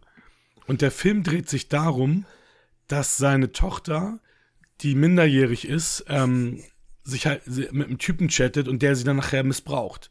Und äh, da, darum geht, darum geht dieser Film, auch um dieses Verarbeiten und alles. Und der Film wurde, der Trailer wurde so geschnitten, dass das wie ein Actionfilm aussieht, weil er in einer Traumsequenz auch mit einer Waffe auf den, auf den Typen zugeht, das nur eine Traumsequenz ist und die das dann halt da als Actionszene mit reingesetzt haben in den Trailer. Also komplett auf falsches Marketing und aus einem auch äh, Drama, Familiendrama, versuchen einen Actionfilm zu machen, in dem Clive Owen auf dem Cover so eine Waffe in der Hand hat. Ganz krass, also ganz heftig. Also das Da kriegst du schön den Hate ab von den ganzen Leuten, die freitags Popcorn-Kino äh, da in den Film reinrennen und dann sagen, ja, das Genau. äh, hat überhaupt nicht der die Film ist übrigens von David Schwimmer, äh, dem. Friends-Menschen, Ross.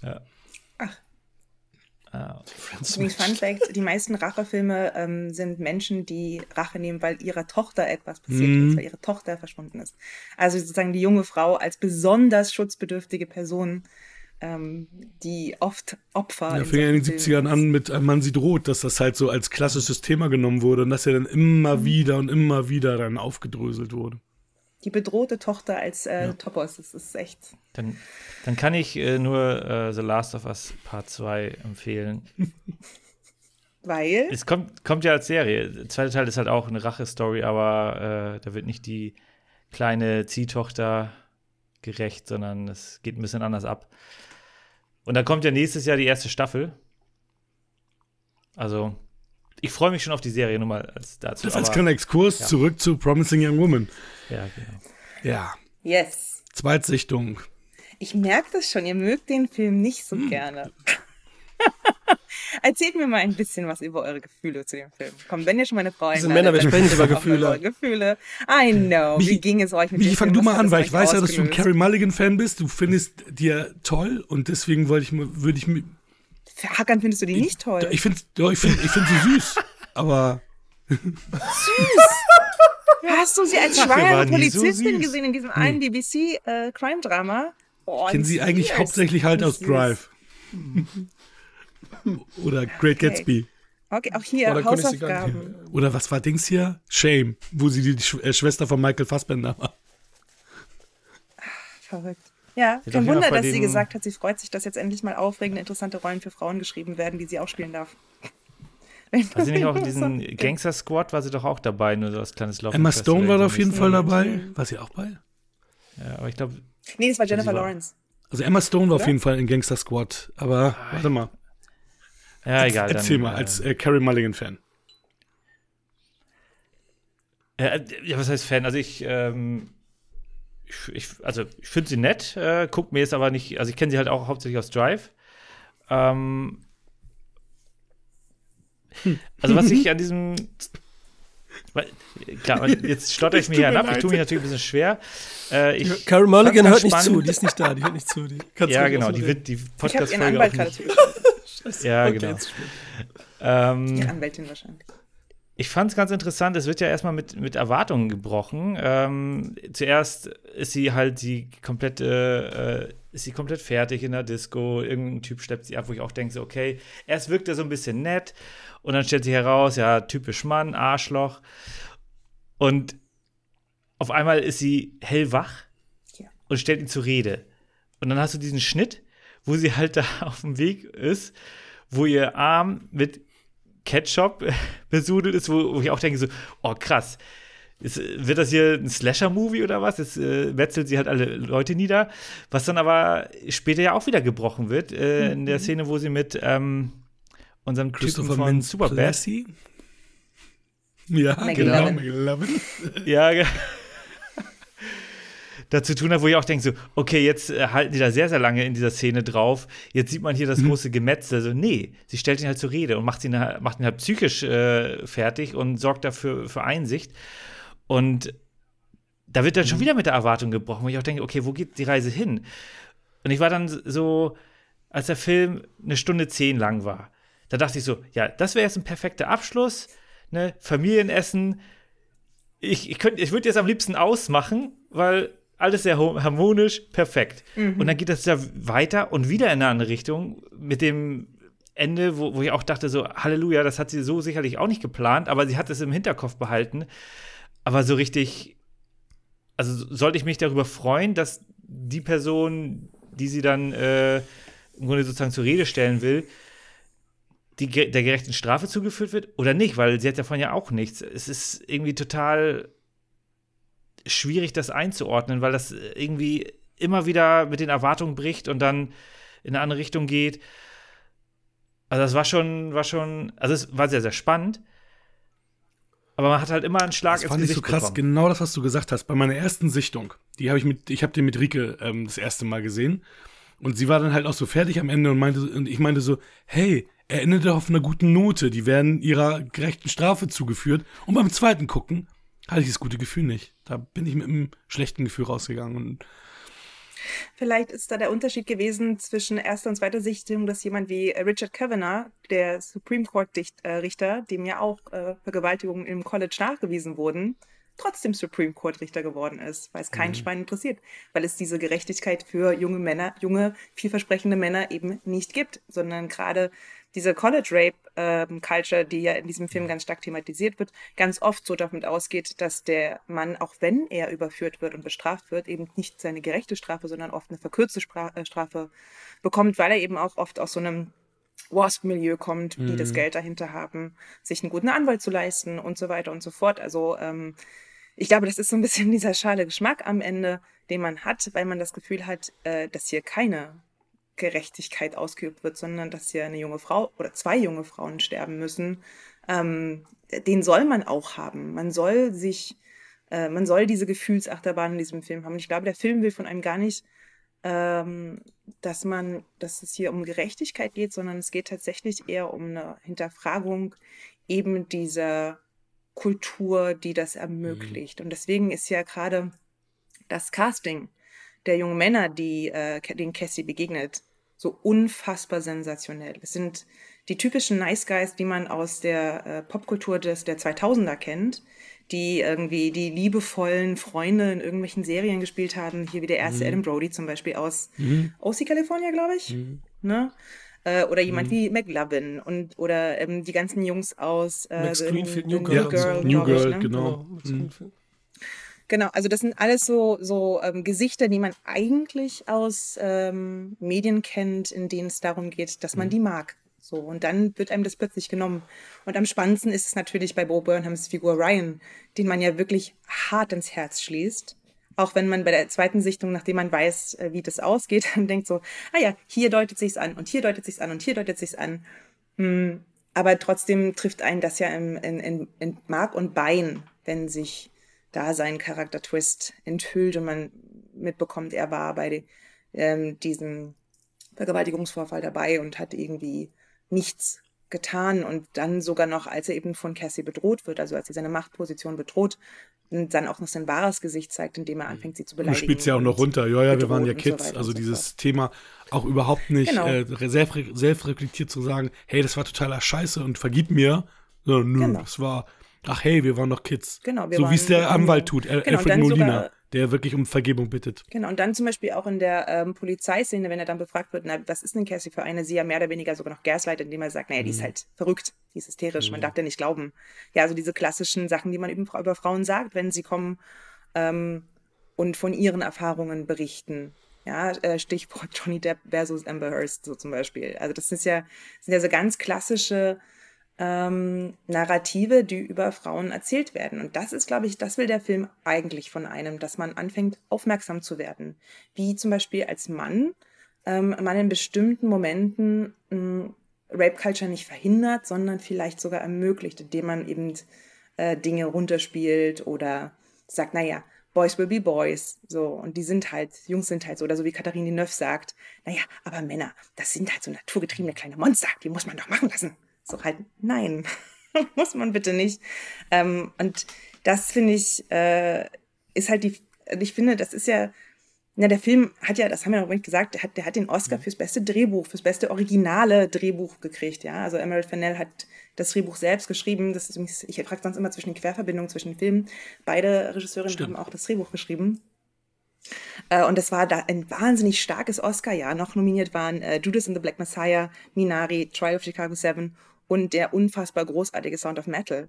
Ja, also auch alles Drehbücher, wo man ja sagen möchte, klasse. Und ähm, hier gewinnt dieser, dieser, dieser Thriller, dieser Ranch-Thriller, der ja ähm, mit so, sie sagt selbst, sie liebt, sie liebt das Thriller-Genre. Man sieht ja auch im Film selbst ähm, mhm. Night of the Hunter als, äh, als Film, die beiden Eltern gucken das.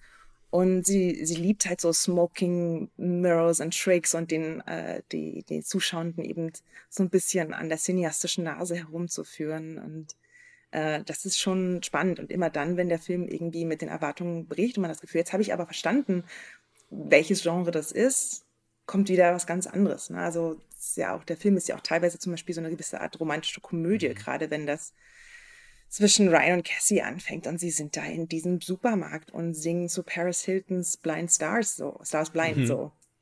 Das ist ja ähm, eine ganz sweete Szene. Ist übrigens ein Song, den Emerald Fennell ausgesucht hat, weil sie überlegt hat, was wäre der Song, wenn ein Mann dazu alle Lyrics kennen würde und ich würde mich sofort in den verlieben. Würde das. Und das ist natürlich cool, weil das ist so ein, äh, so, ein, so ein Song, den man ja eigentlich eher belächeln möchte oder den man nur ironisch singen will.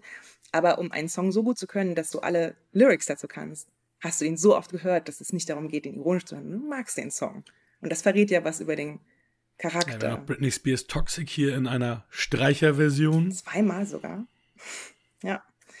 Ja, Fennell hat auch, bevor sie, ähm, sie hat sozusagen, bevor die Dreharbeiten losgegangen sind, hat sie das Drehbuch rausgeschickt mit einer Playlist an alle Departments.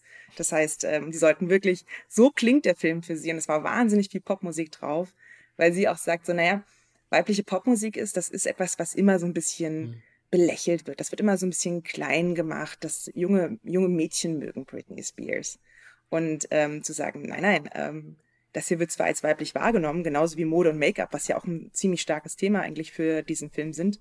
Ähm, aber der Film nimmt das ernst der, es wird, das, ist ein, seriöses Thema, das, da wird nicht drüber gelächelt, sondern das ist. Er ist auch relativ Atmosphäre. oft knallbunt, ne? Also deswegen, das bricht ja dann auch so mit der Thematik. Und ja. Ja, das ist ganz spannend. Also gerade diese, ich weiß, und ich, da zum Beispiel weiß ich gar nicht, ob ich das so gerne mag. Also ich sehe das gerne, aber ich wusste, habe nicht, habe mir überlegt, ob mir das gefällt für Cassies Charakter, hm. Charakter, Charakter. Ähm, eben, ihr, was sie anzieht, wenn sie nicht auf äh, ähm, Rachefeldzug ist. So diese ganzen bunten, verspielten, mädchenhaften Sachen. Aber ich glaube, es geht so ein bisschen darum zu zeigen, dass sie in einer bestimmten Phase ihres Lebens festhängt und nicht weiterkommt.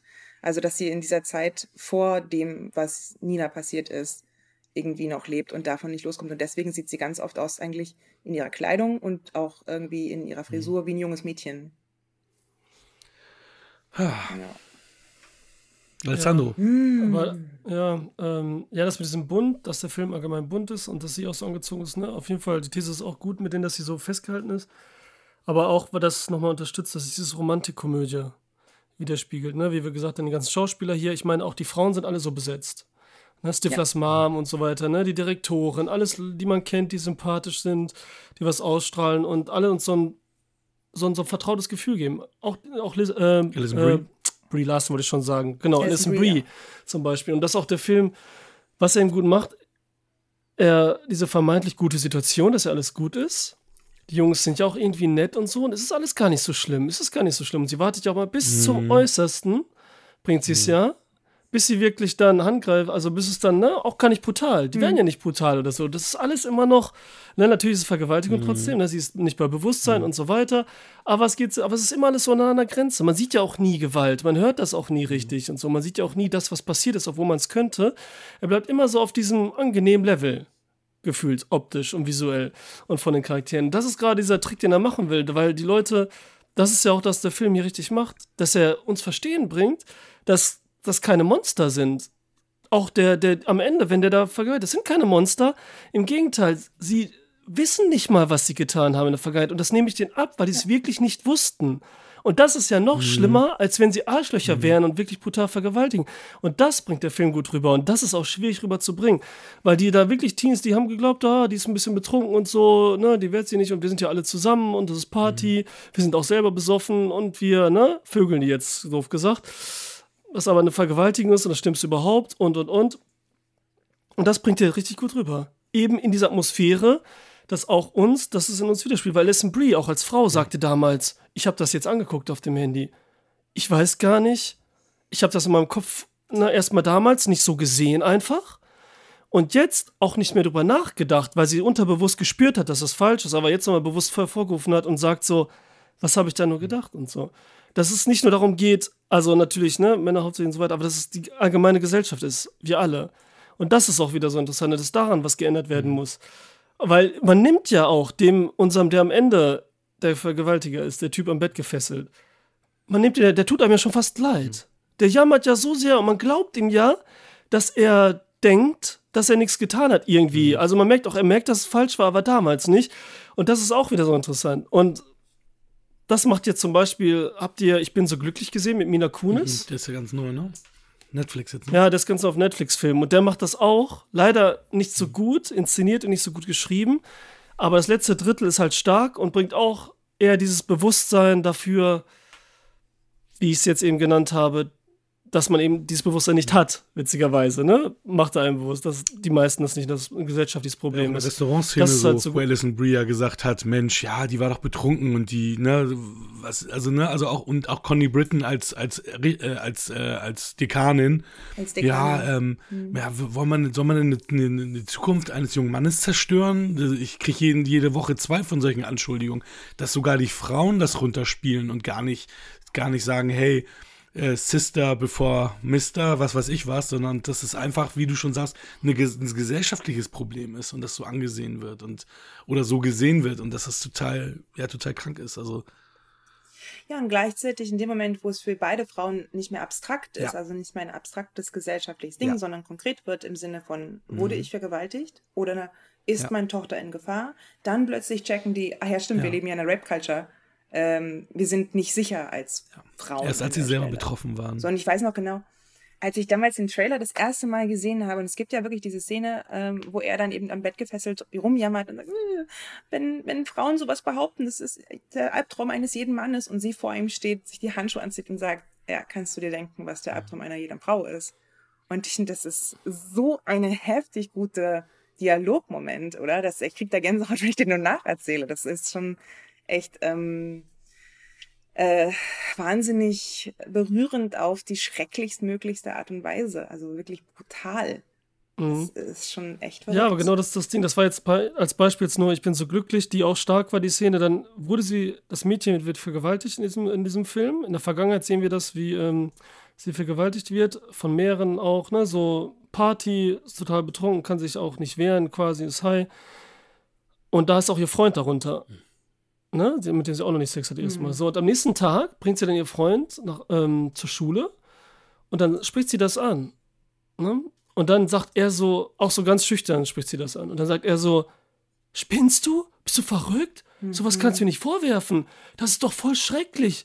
Für was, wen hältst du mich und so? Und man kauft ihm das auch ab, dass er das nicht kapiert, was er da getan hat. Und das ist ja das Schlimme. Und nicht das Schlimme daran, wie gesagt, wenn es jetzt äh, ein Verrückter ist oder so. Oder man muss ja nicht verrückt sein, was zu tun, aber eben ein Arschloch zu sein mit der Absicht, ich will, ne, vergewaltigen oder so, jetzt dumm gesagt. Und das ist halt stark. Und das macht der Film hier auch gut. Aber was mir, ähm, was hat mir denn nicht gefallen gehabt? Ja gut, am Ende ist ein bisschen konstruiert, so leicht, hat es aber nötig. Und auf der anderen Seite, ja, ich weiß nicht, sie mit den Handschellen, das sind ja auch so Pussy-Handschellen, sage ich jetzt mal, hier, wenn wir beim Thema sind. Diese wirklich so, dass sie die aufrecht. Und das war für mich schon so, ne, das sind wirklich ja eher Sexspielzeug-Handschellen. Äh, Handschellen. Ja, genau. Ja, und dass sie das bewusst gemacht hat, weil sie darauf Ja. wo- hinaus wollte. Ne? Sie wollte auf den ja, ich Tod bin mir da auch hinaus. das sicher, hatte ja. sie schon vor, wirklich. Ne? Das würde ich jetzt sagen, auf jeden Fall voll, weil ich meine, ich fand auch gut da mit dem Strich und so, dass sie einfach nur da ist und versucht, so viel Gutes zu tun wie möglich. Und dann wieder einen so überredet und dass sie das ja macht, indem sie versucht, den psychischen Terror zu nehmen und nicht eben Gewalt. Ne? Indem sie Alison Brie glauben lässt, sie wurde, sie hätte da Sex gehabt, indem sie die ganzen Männer immer Angst macht, so etwas da erleben zu können oder nicht erleben zu können. Und ja, das war schon nicht schlecht. ne? Ja, aber es ist ja auch eine realistisch bedrohliche Szene, in der sie sich befindet. Ne? Also das ist ja auch das, äh, Emerald Fennell sagt, die Wahrscheinlichkeit, dass du als Frau aus dem Moment, in dem sie sich da begibt, äh, unversehrt herauskommst, ist gering. Also es ist, es ist unrealistisch, realistisch gleichzeitig an der Mhm. Stelle. Ähm, ja, und ich glaube auch tatsächlich so ein bisschen, also es ist ja, ähm, sie ist ja eine sehr tragische Figur in dem Sinne, dass, ähm, dass sie sich eben nicht weiterentwickeln kann, sondern so, dass sie sehr, sehr stark in, in, in diesem Rachemoment gefangen ist. Wir sehen sie ja zum Beispiel auch sehr eindrücklich, wenn sie da im Dunkeln auf ihrem Sofa sitzt, ihrem Bett sitzt und nur beleuchtet wird von dieser Fotomontage von ihrer besten Freundin und sich. Also da so dieses Verfangensein. Und dann, ähm, wenn du denkst, du kannst jemandem wieder vertrauen, er dein Vertrauen so sehr enttäuscht und dann, woran sollst du dich noch festhalten? Wie sollst du denn auch an ihrer Stelle weiterleben? Also das ist ja wirklich ein psychologisch dramatischer Moment. Ähm, und dann zu sagen, na dann gehe ich mit der großen Pauke an der Stelle und mache hier so einen fein geplanten äh, Rachemoment am Schluss noch auf. Das ist schon. Äh, Also es ist wirklich schwer zu sehen. Ich, war- also es hat mich beim ersten Mal gucken auch echt erwischt, weil, weil man ja wirklich bis zum letzten Moment denkt, so, oh, äh, gleich kommt Ja, wieder ein klar. Plan. Aber der Moment, wo ähm, hier äh, auch dieser New Guy-Typ dann ihre Hand in, in, Mhm. in, in dieses Feuer mit dem Fuß stupst, dachte ich so, oh, das ist schon echt, das Ja, ja. ist schon wirklich kaum auszuhalten. Das will ich eigentlich nicht sehen. Das hatte so ein bisschen Das, was von Eiskalte Engel, so dieser Return-Moment, so von wegen. Wenn ihr Fahr wieder Also diese Bibel da am Ende. So, ne? Ja, nein, aber was dieser erste Twist, dass äh, Burnham, dass er der Freund von ihr, ne? Also das sah ich ja, das sah man ja kommen, dass da irgendwas nicht ist. Dass da was, das kann ja nicht sein, da wird irgendwas passieren, ne? Entweder ähm, ist er wirklich so wie es war halt, dass er da beteiligt war, oder ich dachte eher so, es wird noch ein bisschen feinfühliger, es hätte auch nicht zu einem Film gepasst, dass sie dann irgendwann doch so einen Moment nicht mehr ganz unterscheiden kann dass er wirklich lieb ist, aber es fühlt sich irgendwie an, doch leicht wie Vergewaltigung irgendwie und die Richtung und dass sie das nicht mehr differenzieren kann. Und deswegen auch kaputt ist im Sinne von, sie kann keine Beziehung mehr haben, weil die Angst doch zu groß ist, dass so etwas nicht existiert, dass irgendwann so dieser Moment kommt, so ein Aha-Effekt und so, obwohl es vielleicht nicht so ist wirklich. Und dass es irgendwann so schwer ist, dass es keine richtige Grenze gibt, dass sich das so vermischt und dass es nirgendwo wirklich so ab hier ist okay alles und ab da ist Vergewaltigung, sondern dass es so ein bisschen verschwimmt und auch mit dem Einverständnis und Vertrauen und was es da alles gibt.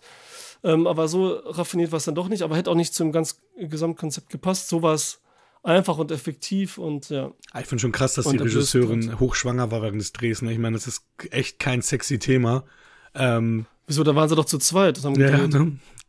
Aber es ist trotzdem, wenn du so auch die, wenn du so die Szenen da siehst, ne, sie, sie dann wirklich mit so einem Bauch, also immer weite Klamotten an und so, und dann denkst du, ich meine, das ist keine leichte Komödie und dann bist du da hochschwanger und hast da dieses Thema die ganze Zeit da. Ich meine, das ist schon die ganze Zeit ja auch mitten in, in your face. Ne? Das ist ja, also es gibt manchmal natürlich diese lockereren Momente, ähm, wo du auch denkst, es könnte vielleicht doch gut für sie werden, aber ja, dann hat sie ja mit Laverne Cox äh, aus äh, Orange is the New Black ja auch eine Freundin, Chefin, die irgendwie cool ist und mit der sie gut kann. Und die sehr auch die einzige ist, mit der sie dann irgendwie wirklich noch eine, eine Freundschaft verbindet. Und deswegen kriegt sie auch ihre Kette. Aber keine wirkliche Nee. Freundschaft, ne? Also die, ähm, die wissen ja Nein. eigentlich überhaupt nichts voneinander. Ich finde, das macht der Film ja auch relativ deutlich, dass sie auch da Trust Aber sie, sie gibt ihre Kette, ne? Also Und sie, auch sie sogar- kriegt ja ihre Kette dann. Das Also stimmt. das- aber das finde ich, da war auch ein bisschen, da war ein bisschen was verschenkt. Also ich hätte, hätte das schön gefunden, wenn der Film sich die Zeit genommen hat, ähm, ein Gespräch zwischen den Zweien mh, zu entwickeln, bei dem auch Laverne Cox ein bisschen mehr Agenda kriegt und nicht nur dieser, also dieser klassische beste Ja, Freundin ja. Sidekick ist, ähm, sondern eben auch mal äh, ja ihre Meinung sagen darf. Und sie ist ja eigentlich nur eine Enablerin, ne? die, die schiebt sie ja auch Ja, in Richtung stimmt, Ryan. Obwohl Cassie eigentlich ziemlich sagt so, nö, und wie deutlich kannst du es dann jemandem sagen, ich möchte dich nicht sehen, äh, aus ihm im Kaffee zu spucken. Das ist ja so ein, und dann zu sagen, oh, sie spuckt mir in den Kaffee, das heißt bestimmt, sie liebt mich. Nein, halt. Er hat sie ja drum gebeten. Ja, ja, genau, aber nachdem, ne, also trotzdem ist ja schon dieses. Aber, Also aber ist das ist ja das, was wir halt, ne? Wir erwarten so noch was Raffiniertes, aber es ist halt alles eben dieses Romantik, äh, Rom-Com-Ding, wie es halt durchgezogen wird. Mit der besten Freundin nur. Und da kommt der, da macht er was Verrücktes im Café und hahaha, sie hat keinen Bock und er, sie spuckt rein und er trinkt trotzdem und kommt noch nochmal und sagt nochmal. Dann sind sie vor dem Haus, oh, habe ich was falsch gemacht, tut mir leid und ah, Erwartungen wieder Ding. Und so, das ist ja alles perfekt so eigentlich so ganz leicht gemacht, mit einem intensiven Thema. Deswegen, das Drehbuch, so gut sind die Dialoge nämlich nicht. Also fand ich jedenfalls nicht. Die sind nicht so gut geschrieben und sind sehr platitüdenhaft und das ist auch wieder gut, weil es so gewollt ist. Denn trotzdem steckt da drunter was Großes und so. Das ist halt das Tolle und bringt halt dieses Gefühl, was es eben auch ausdrücken will oder verständlich machen möchte. Und das ist der Doppeltrick, dass du mit sowas Einfachen sozusagen sowas schwer, so ein schweres Thema wirklich in deinen Kopf kriegst. Und das ist die Kunst an diesem Drehbuch. Ne? Nicht, dass es mega raffiniert ist oder, wow, wir haben den Twist, Joe Burnham ist, ist nicht der Freund, am Ende stirbt sie für ihre Sache und ist Märtyrerin und so weiter. Eigentlich sind das alles ganz einfache Tropes. Aber irgendwie macht sie Mische und Carrie Mulligan macht das auch. Am Anfang nervt sie mich selbst schon fast, erst so ein bisschen, ne? Weil ich habe auch immer Probleme mit ihr gehabt, auch bei Drive und so. Sie nervt mich immer so ein bisschen, weil sie immer so ein bisschen dieses Welpenhafte, Weinerliche auch hat. So in die Augen, was sie da, was sie eben im Drive gespielt hat. Aber da sind ja alle irgendwie so, auch, auch Ryan Gosling. ähm, aber hier hat sie noch so auch irgendwie, dann kommt doch was Raffiniertes rüber. Ich weiß nicht, irgendwie mag man sie mit der Zeit immer mehr. Und das will der Film ja auch, dass du erst denkst, sie ist der Feind. Was macht die Männer? Und bist du für die Männer, die sind doch gar nicht so schlimm und sind doch voll sympathisch, eben unsere Leute. Aber immer mehr holen sie, holt sie sich auf deine Seite. Ne? Und das ist halt, ja, das macht er halt gut. Ja, es hatte ja ein Schreiberling bei Variety, Variety hatte ja irgendwie geschrieben, ja, sie ist eigentlich nicht sexy genug, um diese Rolle zu spielen. Hätten sie mal lieber Margot Robbie genommen, die ja auch ausführende Produzentin ist. Und dann denkst du so, uh, da gab es einen richtigen Shitstorm. Und dann, womit fing er dann an? Ja. Ja, ich als schwuler Mann dachte dann so, ja, ja, damit kannst du dich jetzt nicht rausreden und so weiter. Ach, crazy. Also, das passt aber wieder auch zu, zu diesem Thema, ne? Dass dann wieder diese normalen Klischees aufgemacht wurden. Margot Robbie wäre aber viel sexier für die Rolle gewesen. So ein bisschen Birds of Prey hat ja hier gemacht. Ne? Ja, vor allen Dingen äh, muss man aber auch sagen, dass ja dich leider ähm, Hässlichkeit wäre jetzt, also Nein. Carrie Mulligan ist ja nicht hässlich so, aber Hässlichkeit schützt dich ja auch nicht vor Nein, Vergewaltigung. vor allem ist ja auch Quatsch. Das ist ja auch eine Quatsche Idee. Das Ding ist sowieso, wenn, wenn, so. äh, wenn da eine betrunkene Frau ist, die äh, mittelmäßig aussieht, die wird trotzdem von vier, fünf Typen angegraben. Also ich weiß nicht, aus meiner alten Disse-Zeit noch von vor über 20 Jahren, da war doch immer irgendwie, da wurde jede angequatscht. Und deswegen ist auch Quatsch, dann zu sagen, dass sie nicht sexy genug ist, um diese Typen mitnehmen zu können. Das ist Bullshit. Also, totaler Quatsch. Ja, Und wenn man mich fragt, dann ist sie sogar eine von den oberen da, die man. Das ist ja auch immer Geschmackssache halt auch, ne? Ach, sie war das, Ja, ne? das also nicht Michelle Williams, sondern sie war jetzt die Top, ne? Ja, Okay. Ja, beide. Ach ja, beide, weil die sich ähnlich. Okay. Ja, okay. Ja, okay, hab verstanden. Nein, sie strahlt hier was Tolles, Besonderes aus und so. Das macht sie natürlich dann irgendwie attraktiv, natürlich, ne? Weil man sie so interessant findet, ne? Diese Attraktivität halt, ne? Weil du so, sie was Besonderes ausstrahlt und so und wie sie handelt, ne? Dieses kleine. und sie hat eine tolle Stimme, finde ich übrigens Mhm. auch. Ne? Also das muss man ja auch mal sagen. Ich habe Ja, auf Deutsch geguckt. Hat eine, Ich bin Deutschgucker. Ja, ich habe auch noch umgeschaltet zwischendurch. Carrie Mulligan liest zum Beispiel sehr schöne Hörbücher ein, mal wieder. zum Thema. Das kann keiner Hörbücher haben. Äh, ja, also ich finde, mh, ich finde aber auch, sie ist eine wirklich sehr interessante Frauenfigur, eben auch, weil sie, gerade wie äh, Alessandro sagt, am Anfang ist sie eben ein bisschen unsympathisch.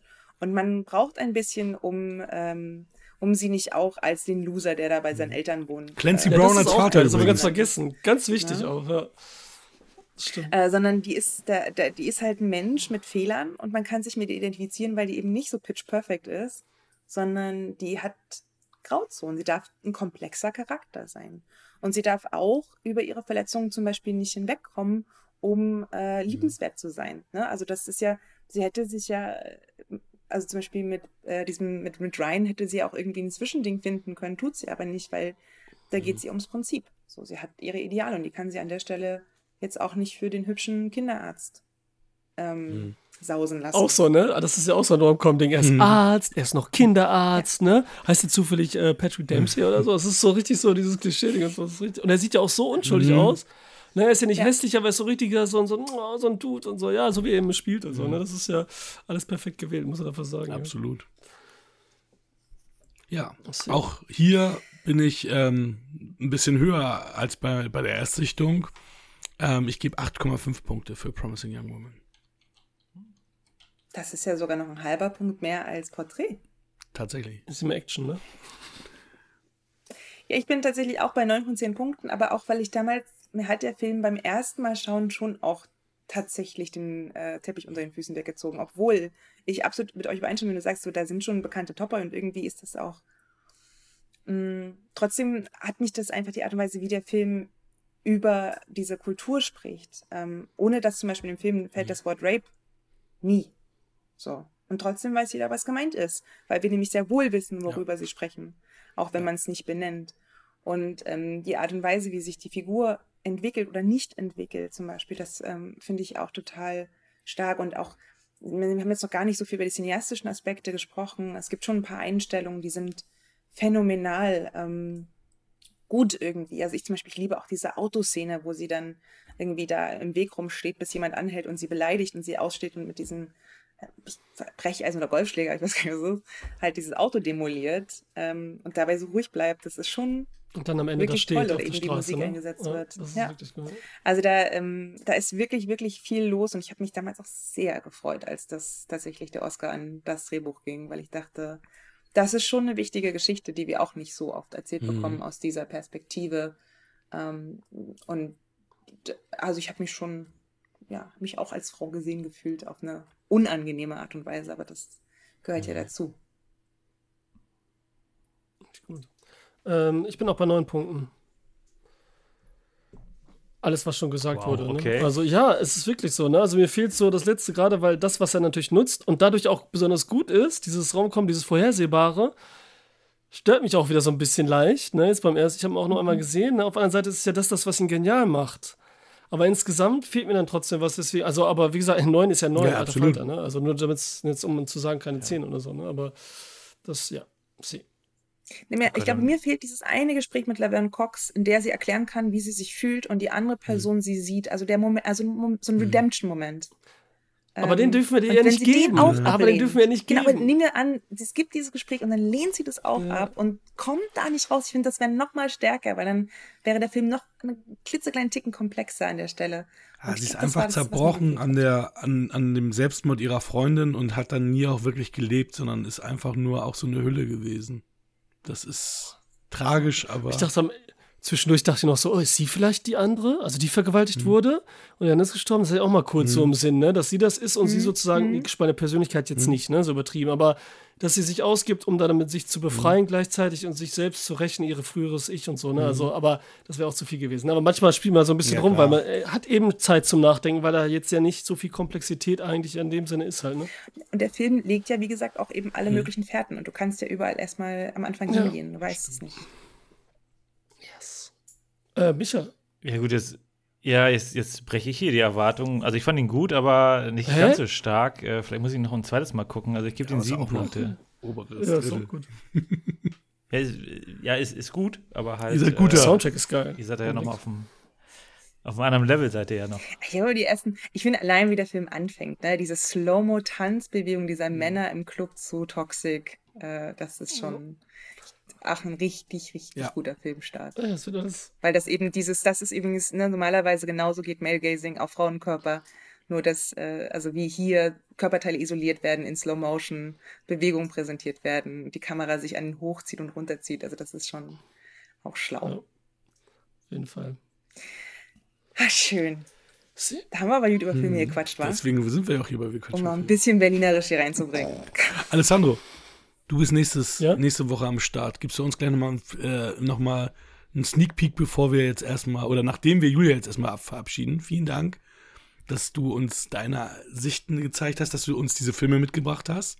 Michael kannte die ja beide noch nicht und äh, hat ja beide sehr gut bewertet. Also Porträt bin ich sehr überrascht, dass dir den so gut gefallen hat. Ich kann deinen Geschmack immer nicht so einschätzen. Ich finde das immer ganz faszinierend, ähm, weil ich bei dir nie sicher sein kann, was du gut findest und was du nicht gut findest. Deswegen ähm, bin ich da auch sehr, sehr positiv überrascht. Und ihr wisst jetzt, ihr müsst äh, die Anzahl an Filmen, über die ihr im Jahr sprecht, von Frauen ähm, erhöhen, dopp verdoppeln, damit ihr im Ratio seid. Und selbst dann guckt ihr noch zu wenig. Äh, ihr könnt euch gerne inspirieren lassen. Ich habe auf Letterboxd eine Liste mit 116 Filmen von Frauen. Die kann alle gucken wir gut uns mal an. Ich folge dir, ja. Wir, Auf Letterboxd. wir müssen ja schon alle indischen Filme nachholen. Deutsche Filme müssen wir Ja, da gucken. muss, man, da muss man ein bisschen abwerten. Möchte man gerne indische Filme gucken, die äh, so eine Macho-Kultur fünf Stunden gehen. verstärken? Oder möchte man lieber auch mal die volle Breitseite wechseln? Ich finde, hier The Woman King. Wenn's man wie RRR ist, dann bin ich dabei. reden. Macho, macho. Gut, aber RR war ich ja auch Fan, ne? Also da, da kann ich auch nichts gegen sagen. Da bin ich nicht nur Fan, weil ich Toms Partnerin in Crime bin. Sondern der Film hat einfach die beste Action-Szene aller Zeiten. Eine super Kommt raus. Achso, ich bin jetzt dran mit dem Ding. Danke nochmal, Julia. Ähm, also, Ach, wirklich super, super gern. Ich habe mich total gefreut. Das war ganz, ganz. Ich habe das auch total geliebt, wie ihr mir zugehört habt. Da fühlt man sich als. Ich habe mich sehr gesehen gefühlt, um jetzt nochmal den Podcast für heute abzurunden schön. von euch. Das in meiner freut uns. Komplexität. Vielen Dank. Und hört bei Dropmap rein, also zumindest die Folgen, wo Julia dabei ist. Nicht die, wo 100 Jahre lang über Poster gequatscht wird. Auf Englisch. Jeder hat so seinen King. True Story. äh, wenn mal die Frauen immer äh, sexy nur dargestellt werden auf den Plakaten. Ne? Nur die Beine zu sehen und, und der, der Kopf, der zwischendurch Ah, guckt. jetzt und Co. Ähm, ja, nächste Folge ist deine Folge, Hake. Nee, ist meine Folge. Ach, deswegen mache ich das ja auch Deswegen hier. habe ich Ah, Ball zu dir stimmt, geschmissen. genau. Äh, aus dem Westen, Westen nichts Neues von Michael. Deutscher Film, Netflix. Korrekt. Da sage ich heute noch im Genau. Restaurant zum Gast, da fragt ihr mich, hast du den gesehen? Ich sag so, nee, ich habe da keine Lust drauf, den gucke ich nicht. und, dann, und, dann, und dann guckst du in der Liste, hast du den gerade gemacht? Okay, why not? Hakan Hardboiled von Joe Wu. Ja, Schröckert wollte ihn immer mit uns besprechen, jetzt aber ne, mit ihm hin und her. Es ist 30 Jahre Hardboiled, da muss jetzt mal endlich dieses Jahr nochmal über Hardboiled gesprochen werden, da er jetzt 30 geworden ist. Alter Schwede. Und ich hatte noch keinen Film, jetzt darf Julia mir einen sagen, von einer tollen Ah, wie Regisseurin, geil, coole Idee. welchen Film ich dann auswählen soll für nächste Folge. Du musst es ja auch nicht jetzt sagen, wenn dir nicht direkt einfällt, aber wenn du jetzt direkt einen Tipp hast, dann Also einer der besten, also ihr wollt ja wahrscheinlich auch nur über schöne Filme sprechen, ne? Einer der besten Filme aller Zeiten von Frauen finde ich persönlich Quo Vadis Aida. Der war auch nominiert für Oscar bester internationaler Film vor zwei Jahren, glaube ich. Das ist der über ähm, den Jugoslawienkrieg. Und der, boah, Leute, ey, das ist. Das aber wenn wir schon im Westen nichts. Neues hat, haben, wäre es schön, wenn du ein bisschen was Ja. Leichteres uns Mach mal. Hast du nicht gerade gesagt, über was Schönes sprechen? Und dann kommst du mit so einem Traurig. Aber der ist der Film Ja, ist der schön. ist schöner. Er sieht gut Aber aus. Schönheit ist, bringt mehr Ähm. Leiden oft als, als irgendwelche grusigen Sachen oder so. Oder irgendwelche. Lass mich noch mal ein bisschen drüber Ja. nachdenken, dann empfehle ich euch gerne was. Aber ansonsten, ich finde, The Woman King war auch ziemlich interessant, auch zum drüber sprechen. Also der Film ist, ähm, ist cool, meinst du? ich persönlich fand ihn durchschnittlich, aber durchschnittlich gut und man kann gut drüber reden. Und Viola Davis ist der Ah, absolute drauf. Hammer in diesem Film. Das ist echt krass. Also, wie die Frau schaut, ich gedacht so, das ist Betty Davis, hat Power, aber Alter. in Fierce. Und es ist, ich finde, es ist halt ein leichterer Film. Ja, das ist dann ja unser Mainstream, ne? Linksfilm. Das ist halt schon. Ein bisschen, Ja. genau. Aber trotzdem nicht mainstreamig genug, dass die meisten ihn gesehen haben. Also ich, hab, ich bin tatsächlich aktuell die Einzige, die ich kenne, die den Film gesehen hat, Ja, interessanterweise. krass. Also ich habe ihn jetzt auch nicht gesehen, aber ähm, und ihr wahrscheinlich auch noch nicht. Deswegen. Dann ist es schon wenig, ne? Ich habe nur irgendwo mal was gelesen. Ja, ich glaube, er ist aber auch noch nicht auf DVD draußen und ihr müsstet noch ins Kino schaffen. Das ist ja auch immer das Problem bei solchen aktuellen Filmen, die also nicht mehr so aktuell sind, dass sie noch gerade im Kino laufen. Aber Irgendwo gelesen, dass jemand du gefragt, was? warum denn The, äh, The Queen heißt, sondern The Woman King. Das ist das Einzige, was ich darüber gelesen habe. Und das Poster mit Viola Davis habe ich äh, gesehen. Äh, Julia, wenn ich dir jetzt so vorgreifen darf, wie wär's mit dem letzten von äh, Celine Sciamma? Der ist nicht so lang, der ist schön und äh, wer jetzt. Petit Maman. Ja, guck doch, finde ich eine schön, ist eine schöne Idee. Ihr habt einfach so, ihr habt das jetzt so gut gefunden, alle. Dann müsst ihr gleich Gute die Idee. nächsten Ja, wa- Skier. den habe ich schon wieder vergessen einfach. Ich weiß, ob ich damals den Trailer geguckt habe und mich richtig gefreut habe, weil ich dieses Thema sehr interessant finde, wenn jemand nach Hause kommt und mit Vergangenheit spielt und Ja. Eltern, Und das ist so Kind. verrückt, weil ähm, in dem Film geht es ja darum, dass äh, die, die Hauptfigur ihre Großmutter vor sechs Wochen verliert und in dem Moment, wo der Trailer rauskommt, ist, äh, ist, Sia- ist Gammas Großmutter Ups. vor sechs Wochen gestorben. krass. Also sozusagen, in dem Film nimmt sie etwas vorweg, was äh, dann erst noch passiert. Und das ist, also wie der Film über Trauer spricht, ist Aber schon mal ein Fun Fact. Ach, den Trailer habe ich gesehen. Jetzt Fun wundert mich, warum, ich, warum mir das bekannt vorkommt. Ja. Den Trailer habe ich gesehen. Mhm. An Fun Fact. Ja, da macht ganz viel Fun. Ja, schön, dann, ähm, dann sag ich Danke an alle und ich sag schon mal Ja, gute Nacht vor allen Dingen. Ich habe morgen um 7.45 Uhr Unterricht. Haut rein. Ciao! Das war Wir quatschen über Filme. Wir freuen uns über eine Bewertung bei iTunes oder Spotify und abonniert uns gerne bei YouTube.